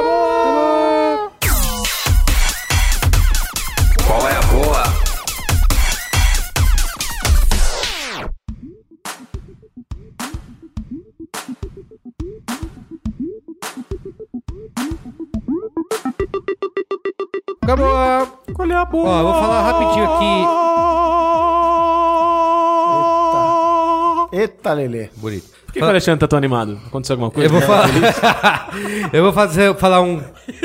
Um qual é a média pra merda. Que eu, eu finalmente assisti essa semana, semana passada, o último capítulo da série Hunger Games, Jogos Vorazes. que Hunger era o- Games. É a Esperança? É, é Mockingjay, né, em inglês, mas em português acho que é Esperança. Não Parte sei. 2. Que é isso, assim, eles também dividiram o último capítulo em duas partes. No primeiro não acontece nada. que é a no nova onda da garotada. é né? isso, no Dividir. segundo, menos ainda. Assim, o primeiro eu até achei mais legalzinho, porque ele é, seta as peças, mas ele não tem necessidade de entregar nada, então não- também não se compromete. Mas esse, segu- esse último filme, que encerra a trilogia, cara, eu, de verdade, eu nunca vi uma série, uma franquia ser tão decrescente. Que começa legal, super interessante e, e vai caindo, caindo e termina ok, tá bom, foi isso. Aí eles tem sempre uma promessa, vai acontecer uma grande coisa, vai acontecer a grande batalha, nananana. aí na hora da grande batalha, puta, ela ficou inconsciente e não viu nada.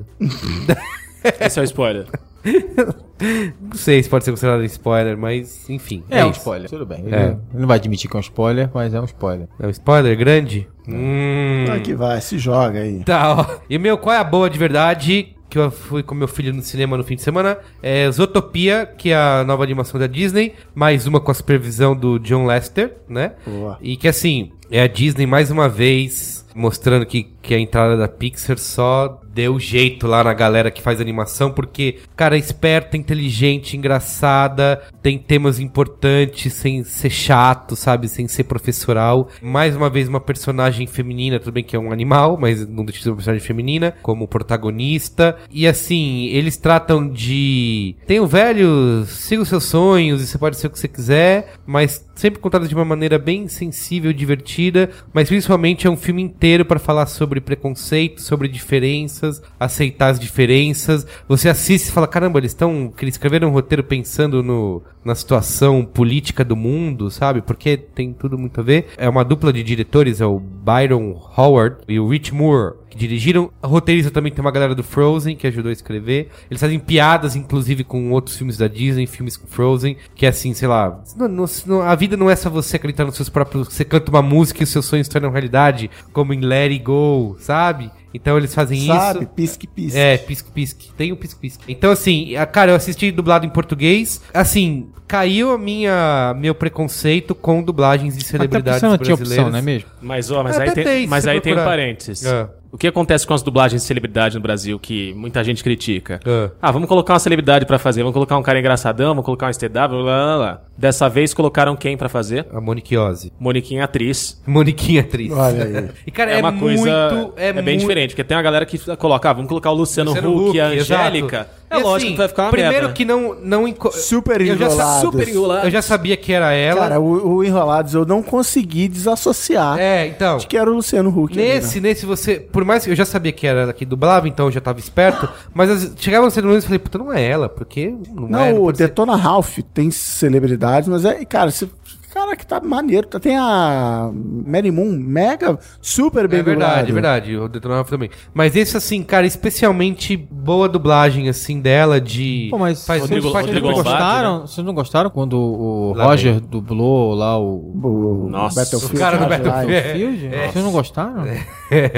A Olha Pi- pra a- mim, a cara. Pete dublando a Mortal Cassie Kombat. Cage, né? Ei, seu cara de batata, eu vou quebrar sua cara. Então, assim, cara, recomendo muito, assista, leve seu filho. Eu levei o Benjamin, ele tá quase fazendo 4 anos, eu ainda acho que é um pouco adultinho pra ele, ele se divertiu, obviamente, com a aventura, mas tem muito diálogo, tem muito, né, explicação da vida, do universo e tudo mais, e ele se cansou um pouco. Então, acho que é pra criança um pouquinho mais velha. É. A Milena, minha sobrinha afilhada de dois anos e meio, foi e ficou correndo pelo. É, exato. É, porque ele não é, por exemplo, eu levei o Benjamin pra assistir o Bom Dinossauro e ele não piscou o filme inteiro, porque o filme é, é só aventura, né? Não tem, não tem mais nada. Esse, assim, tem algumas ó, cenas, obviamente, de aventura e tal, que ele curtiu. No começo ficou vidrado, mas aí depois aí, putz, é muito. Mas assim, pra adulto, é um prato cheio, sabe? Utopia, tá? Parabéns. Luiz Gino? Sou Joe. Meu qual é a boa? Eu, depois de um período de grande satisfação e alegria e diversão, fui impactado pela. Não, vou começar tudo de novo, tô falando muito de merda.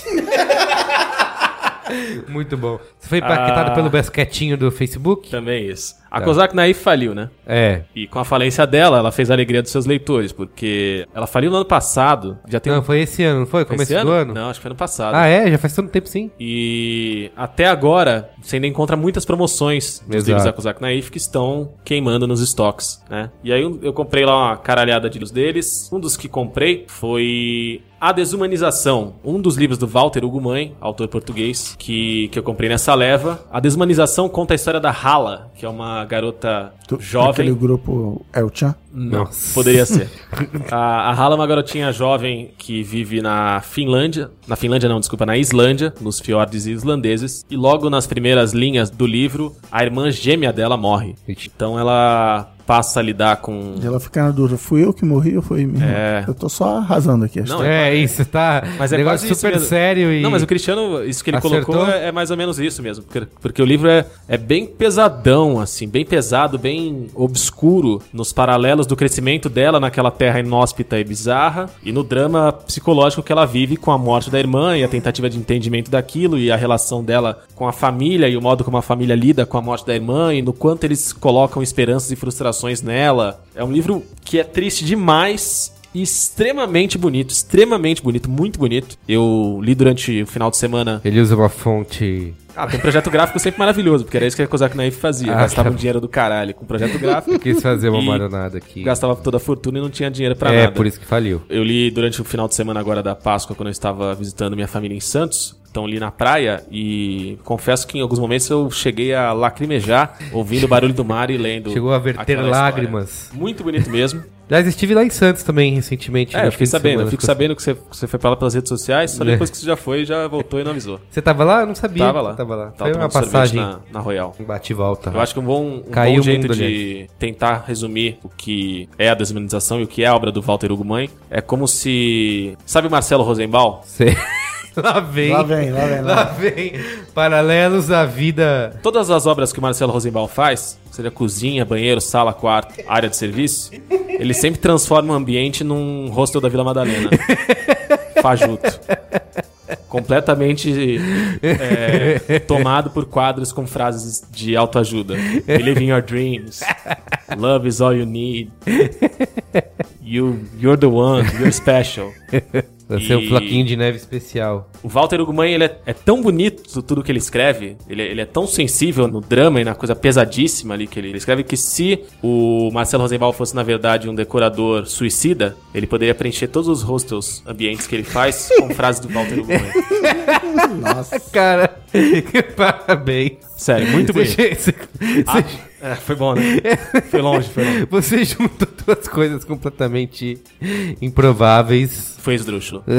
A Desumanização, Walter Ugumãe, muito bonito, livro fininho. Muito Você lê bem. em, em dois Super dias. bacana. E eu tenho mais um Qual é a Boa. Ah, Esse é um Qual é a Boa pontual, rápido, olha só. especial, que brotou na minha mente nesse momento. Vai lá. Que é o que eu já tinha comentado como qual é a boa antes da gravação do programa com o Cristiano Dias. Que Ah, é o sim. quê? Que é o quê? Seleção do Dunga. Não. Laços de Família.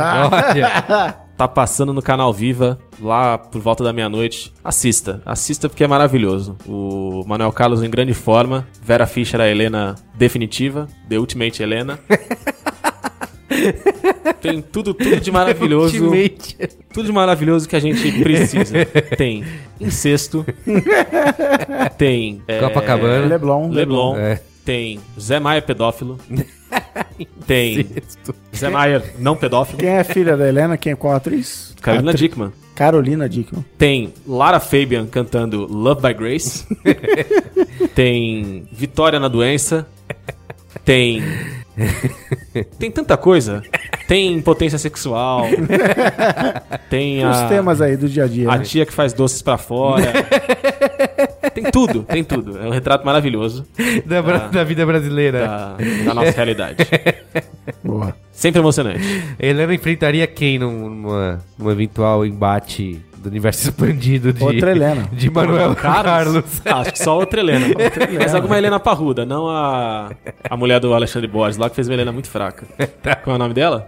Helena versus Helena, a origem da. É, Ah, mas a própria Helena versus Camila, no Laço de Família, é um, é um baita duelo de guerra civil em casa.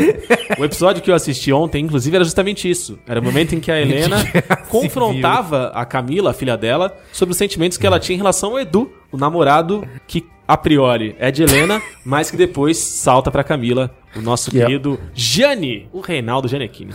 ah, Elenco, Prior. grande elenco. Marieta Severo, Gianecchini, Tony Ramos, o Jeremy Irons brasileiro, tá agradável. o Jeremy Irons brasileiro. todo, mundo, to- todo mundo lá. Talma de Freitas, quem mais? Regiane Alves, no- na flor da idade, esbanjando todo o charme que um ser vivo é capaz de transmitir. Ela foi o primeiro papel dela quando ela veio do SBT, não foi? Acho que foi, acho que foi antes dela bater nos avós, quando ela batia nos. A Doris era, era outra quando coisa, ela né? veio do SBT. É. Eu vi uma matéria sobre o Luigi Baricelli. Tá lá também, é filho da Helena, irmão da Camila. Que ele virou palestrante de autoajuda, de empreendedorismo. Deve ser amigo do Fly. Ah, muito Esse bom. amigo do cara que também é conhecido por ter dado uma faca ao Neymar no. É, é verdade. Seu maior trabalho, né? Foi ter dado uma. Uma faca de churrasco para Neymar. Vai lá, Alexandre Maron. Tá. Qual novela que você vai recomendar pra gente? Ah, Mulher de Areia? ok. A gente podia fazer o Qual é a Boa só de Fátima Gol, novelas. né? Fátima. Facinho, facinho. Eu tenho várias. tenho várias novelas. Bom, hoje eu vou falar de duas coisas e meia. Um é o jogo, que é. Acho que a gente falou na época que tava em beta. Então agora eu falar porque foi lançado. É, nem The. Division. Que foi lançado. Tô jogando. Joguei, a gente foi pro Salvo Passar Flash, voltei, voltei a jogar, mas também. não E o jogar, Cristiano ficou jogando com a sua senha, que eu fiquei sabendo. Não, quase isso. mas- Não, a gente usa o, a conta Família. família. Ah. A gente compartilha os jogos. A gente é mais It's esperto do que isso. É, pensando aqui. É. Aí, eu tô agora no 13 terceiro nível. Caramba. É... Petralha, famoso nível Petralha. É. Tô no 13 terceiro nível. É o mais alto? De jeito nenhum. Não, Você acho que, é, imagina, acho que é, imagina. tem um nível. é- Ele é meio. Como chama? Destiny. Tem o nível do seu personagem, depois tem o nível do. Da armadura, da É, arma. que você entra lá no Dark Zone, pega É. as coisas muito loucas. Mas lá e assim, tal. já é o suficiente pra começar a brincar um pouco melhor, porque no início realmente isso é muito, muito, muito frágil. Agora tá começando a, a dar pra brincar um pouco melhor. Mas tem várias missões que eu não posso nem chegar perto, que é missão pra personagem de 25 nível e tal. Mas essencialmente o Division é um concorrente do Destiny e é um concorrente em vantagem, porque tá. Né, é novo, né? O Destiny é um jogo com mais de dois anos. O Division conta a história de uma Nova York que foi devastada por um ataque de arma. arma. como é que é? É biológico. Biológica, exatamente. Vai falar química. Espalhada nas notas de dólar na, Na, Black, Friday. Ou seja, é uma devastação, morrem, morrem milhões de Um pessoas. oferecimento Visa Mastercard. É, isso, a galera não usou cartão. Famoso Morrem content. milhões de pessoas. E aí, a Division é uma, é uma espécie de polícia secreta dos caras que são é, agentes adormecidos. Eles, quando o bicho pega de verdade, quando tudo tá perdido, o reloginho deles brilha. E aí eles são convocados, eles pegam as armas dele e vão tentar salvar as pessoas, salvar o governo, salvar a humanidade, seja lá o que for que eles vão fazer. E você é um desses personagens. é, Porém, você Você é um dos personagens da segunda leva. A segunda que a leva. primeira leva entrou em Manhattan e ninguém Foi sabe o que aconteceu. É, não, que Ah. você é o time de resgate que vai Dessa- resgatar o time de resgate. Ah. É sempre importante lembrar disso. Top Who Gun. rescues the rescuers? Top Gun. Top Gun conta a história do time de resgate que foi resgatar o time de resgate. É Top Gang. Ah, Top Gang Top 2. Top Gang 2 é o time de resgate que foi resgatar o time de É o da resgate. galinha? É. da galinha, da galinha. Aí, você entra em Manhattan, o bicho pegou total, você, inclusive você começa no Brooklyn, né? Começa no Brooklyn, aquela famosa fase tutorialzinha. Faz tutorial pra você aprender a mexer na. a usar os equipamentos e tal. Aí você vai pra Manhattan, que é é a fase que você jogou no, no beta. No Se beta. você jogou o beta, você, vai, você já vai conhecer. É até um pouco chato que você tem que jogar umas fases de novo e tal. Então, assim, cara, o jogo é bom. O jogo é. Ele é do estilo que o Merigo gosta, tô usando o meu, meu o jogo como meu colaborador também. Ele é do jeito que o Merigo gosta, que ele é Gears of War, ele é dar aquela escondidinha atrás da mureta. Mecânica É um do jogo Murinho. tático, é um jogo Famosa bem tático. Mecânica, Mecânica do do Murinho. Murinho. Mecânica do Murinho. Mecânica do Murinho. Como é multiplayer, o grande lance é você, o famoso flanquear o adversário não é partir de frente, tem que ser tático. Táticas de gente Tem que ser guerrilha. tático, exatamente. Quer dizer, quem joga É, isso. se- Agora, o problema pro Merigo, Aprende. que o Merigo não vai jogar esse jogo, é porque o Merigo não gosta de jogar com ninguém. Então o Merigo não Que vai jogar esse absurdo. jogo, porque eu, eu, assim, cara, é legal jogar com os outros. Sim. Então, assim, eu, quando, às vezes que eu joguei que. A, a gente não conseguiu jogar junto, né, Cris? É. Eu joguei com outros amigos meus, a gente não conseguiu jogar junto, mas. E eu joguei com pessoas aleatórias que você. Você, você, você faz um matching, né? Não é do Tinder, é o matching Ah. do. It's a match! E funciona bem. O único problema do matching desse jeito é que às vezes, cara, você pega uma missão super difícil, aí quando você tá no último momento pra vencer, subitamente fulano saiu do seu time. Não! Aí vem um monte de cara, te pega e você não consegue terminar a missão. Mas o jogo é muito bom. O jogo é. Achei que você ia reclamar dos noobs. É, eu ia que você, achei que você falar, está no último momento, aí quando Entra você um acha noob. que o cara vai fazer uma super cambalhota, Não. ele sai gritando, Leroy! Morre todo mundo. Não, é pior, muito pelo contrário, porque eu é que sou ruim. Assim, eu não sou horroroso, mas eu sou ruim comparado com os caras bons que eu vou encontrando. Aí eu preciso desses caras pra terminar a missão. Aí eles me abandonam e ficam lá. Não, agora tem 17 caras de nível 18, eu tô no nível 14. Não. Se você fosse um personagem de cinema que impunha armas em seus Eu filmes. seria o John McClane, claro. Não, mas, pô, você Mas acabou o de falar. McClane é bom. Você acabou de falar que você é mais ou menos? Dane-se, mas eu sou o John McClane. é assim bom. que eu me imagino na, na- tá bom. história. É assim que tem que ser. Como é que as outras pessoas te Ora, imaginam? bolas. Ah, não sei, não quero saber como elas me imaginam. Pra perguntar pra elas. Como é que você imagina que as pessoas te imaginam? Que eu sou o John McClane? não, que eu sou o Jack Bauer. Ora, bolas. é, já, já tá, Tá, mais. mas além disso, é legal você procurar, se você que tá jogando The Division, você que tá afim de jogar The Division, procurar o filme The, The Division, Agent Origins. Que é um filme de zoando. 20 e poucos minutos que conta a história dos primeiros agentes, só que não mostra o que aconteceu com eles depois. Mas mostra os primeiros agentes sendo Ah, despertados e indo pra uma primeira missão. E é bem legal. É não é, no, não é toscão, não? Não é toscão, Não, é, é legal, é bem feitinho. no YouTube? É, tá por aí. Ah, tá. Tá por aí. Diz que tá na Amazon, mas tá ah, por é aí. pago ainda? Tá de graça É pra quem tem dólares. Prime. Você acha que é o quê? Pra Tem quem que pagar tá- as contas das é, crianças, é, cara. É brand content isso aí. Pra quem eu- tem Prime. Tem que ser Uma, grátis. uma dúvida, uma dúvida que eu tenho. Pera aí, antes de você dar Fala. o próximo. Uma dúvida que eu tenho. Você que está jogando o jogo, disse que ele é um jogo de se jogar online. Aham. Você sentiu um- que pode ter um efeito Titanfall nele ou não? Eu acho que não, cara. Eu pelo Não, que eu tô não sentindo... existe mais efeito Titanfall agora, é efeito Star Wars Battlefront. É verdade. É. O Battlefront, que é o jogo, assim, que é um jogo que eu gostei Grande de jogar, fracasso. curti pra caramba. Só que assim, não tem ninguém lá pra Não jogar. tem ninguém. Você A entra lá, Clarinha tá ligou esse fim de semana lá na Páscoa. Ah, Sério? Star Wars e... Acho que ela, ela apertou inclusive um botão que é assim: qualquer modo de jogo Qualquer que um. pintar, eu vou. E aí rodou, rodou. Aí tinha uma sala com dois caras num time e dois caras em outro. Caramba. É, é deprimente. Que drama. É deprimente. Por que será, né? É, minha outra dica é uma app, já que eu falei de câmera 360, trouxe uma câmera 360, tô fazendo alguns projetos e tal. Os projetos de segundo semestre. Câmera pra gravar 360 graus. Eu devia ter falado isso naquele dia que a gente fez aquele live lá. É o Splash. É uma app que transmite para as pessoas. É uma espécie de Instagram 360 graus. Vai. Comparação Olha bem que ruim. bonito. É uma espécie de Vimeo 360 graus, um Instagram 360 graus, sei lá, uma coisa do gênero, porque você grava, só que você não precisa de uma câmera 360 pra fazer, porque ele, é- ele pega aquela brincadeira de Ah, você pegar o seu sei, celular, fotografar girando. esse ambiente tipo inteiro. panorama. Você pode botar ele num tripé e eleger um pedaço do cenário e deixar ele gravando aquele pedaço do cenário encaixado no- na, na imagem, enfim. Então ele dá um efeito de 360 com uma parte em movimento, mesmo que a sua câmera Famoso 360 de pobre. 360 de pobre, exatamente. Mas eu achei interessante, uma ideia divertida. E você abre a app e você fica vendo vários lugares que as pessoas filmaram. E tem sempre um trecho desse lugar que é em vídeo e fica rodando um loop e tal. E é o Pode legal. ser, pode ser uma sala, por é exemplo. Splash. Pode ser uma sala no Pode ser uma 360. sala. Uma sala com sofá 360, Pode ser uma cinza. sala, pode ser um ambiente, pode ser um Tapete jardim. verde. Pode ser, pode ser. Uma, uma cowgirl. Pode ser de tudo, inclusive. Qual é o nome? Repita o nome do. Splash. S-P-L-A-S-H. Procurem. Só nos isso? melhores App Stores. Só isso tá bom demais, né? Você não quer falar mais nada? Não quero falar mais nada. Tem nem mais nenhuma dica pro pessoal? Nada que você usou recentemente? Nenhum app? Assim? Eu, eu não, quem usou foi você. Eu não sei de nada. Cristiano!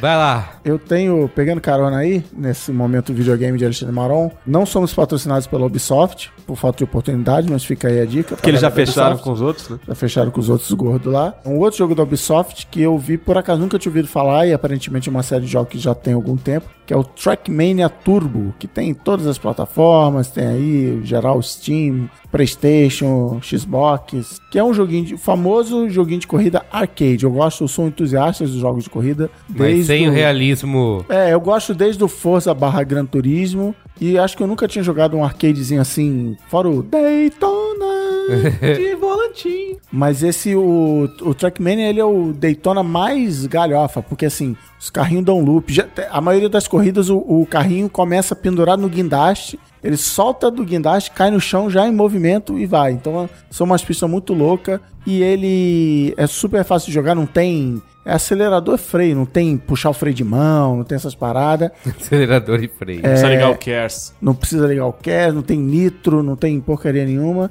E você tem umas pistinhas na primeira fase, é bem curtinho, então para você não ter erro. Ele já tem um botão de errei, volta pro último checkpoint. Então parte inclusive da estratégia do jogo é você rapidamente fica voltar. É porque esses jogos Forza tem volta, não É, tem? mas não é, não é Prince of Persia. Ele volta você lá pra trás, até porque ele é, ele é multiplayer. E o grande lance dele é que ele é multiplayer tanto online como split screen. Então, aquele momento de festa, por exemplo, aquele domingo de Páscoa, família reunida. família. Tipo, é, a gente lá. Dividimos a tela em quatro e jogamos lá. Aquele momento de e ainda, renovação. bem, e né? ainda bem que eu tenho uma sobrinha de 9 anos pra eu poder pelo menos chegar em segundo lugar, não é mesmo? Senão eu chegaria sempre em terceiro lugar. Cara, o jogo de corrida definitivo é E Rock and Roll Race. e aliás, teve momentos em que eu cheguei atrás da minha sobrinha de 9 anos. Parabéns.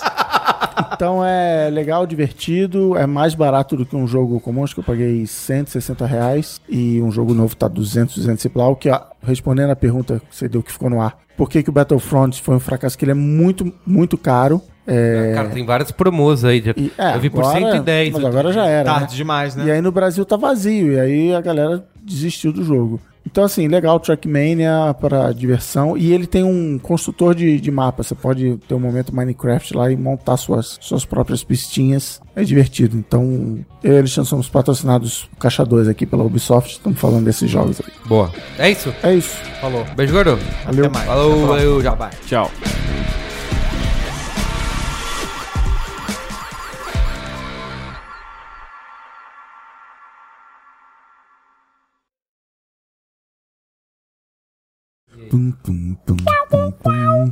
Olá, Braincasters! I got sunshine. Braincasters!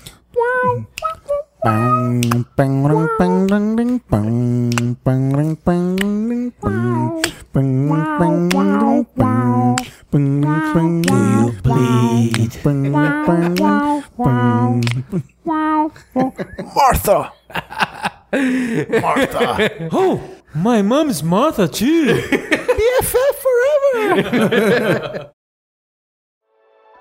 Dias comuns se tornam inesquecíveis com o gin da garrafa azul.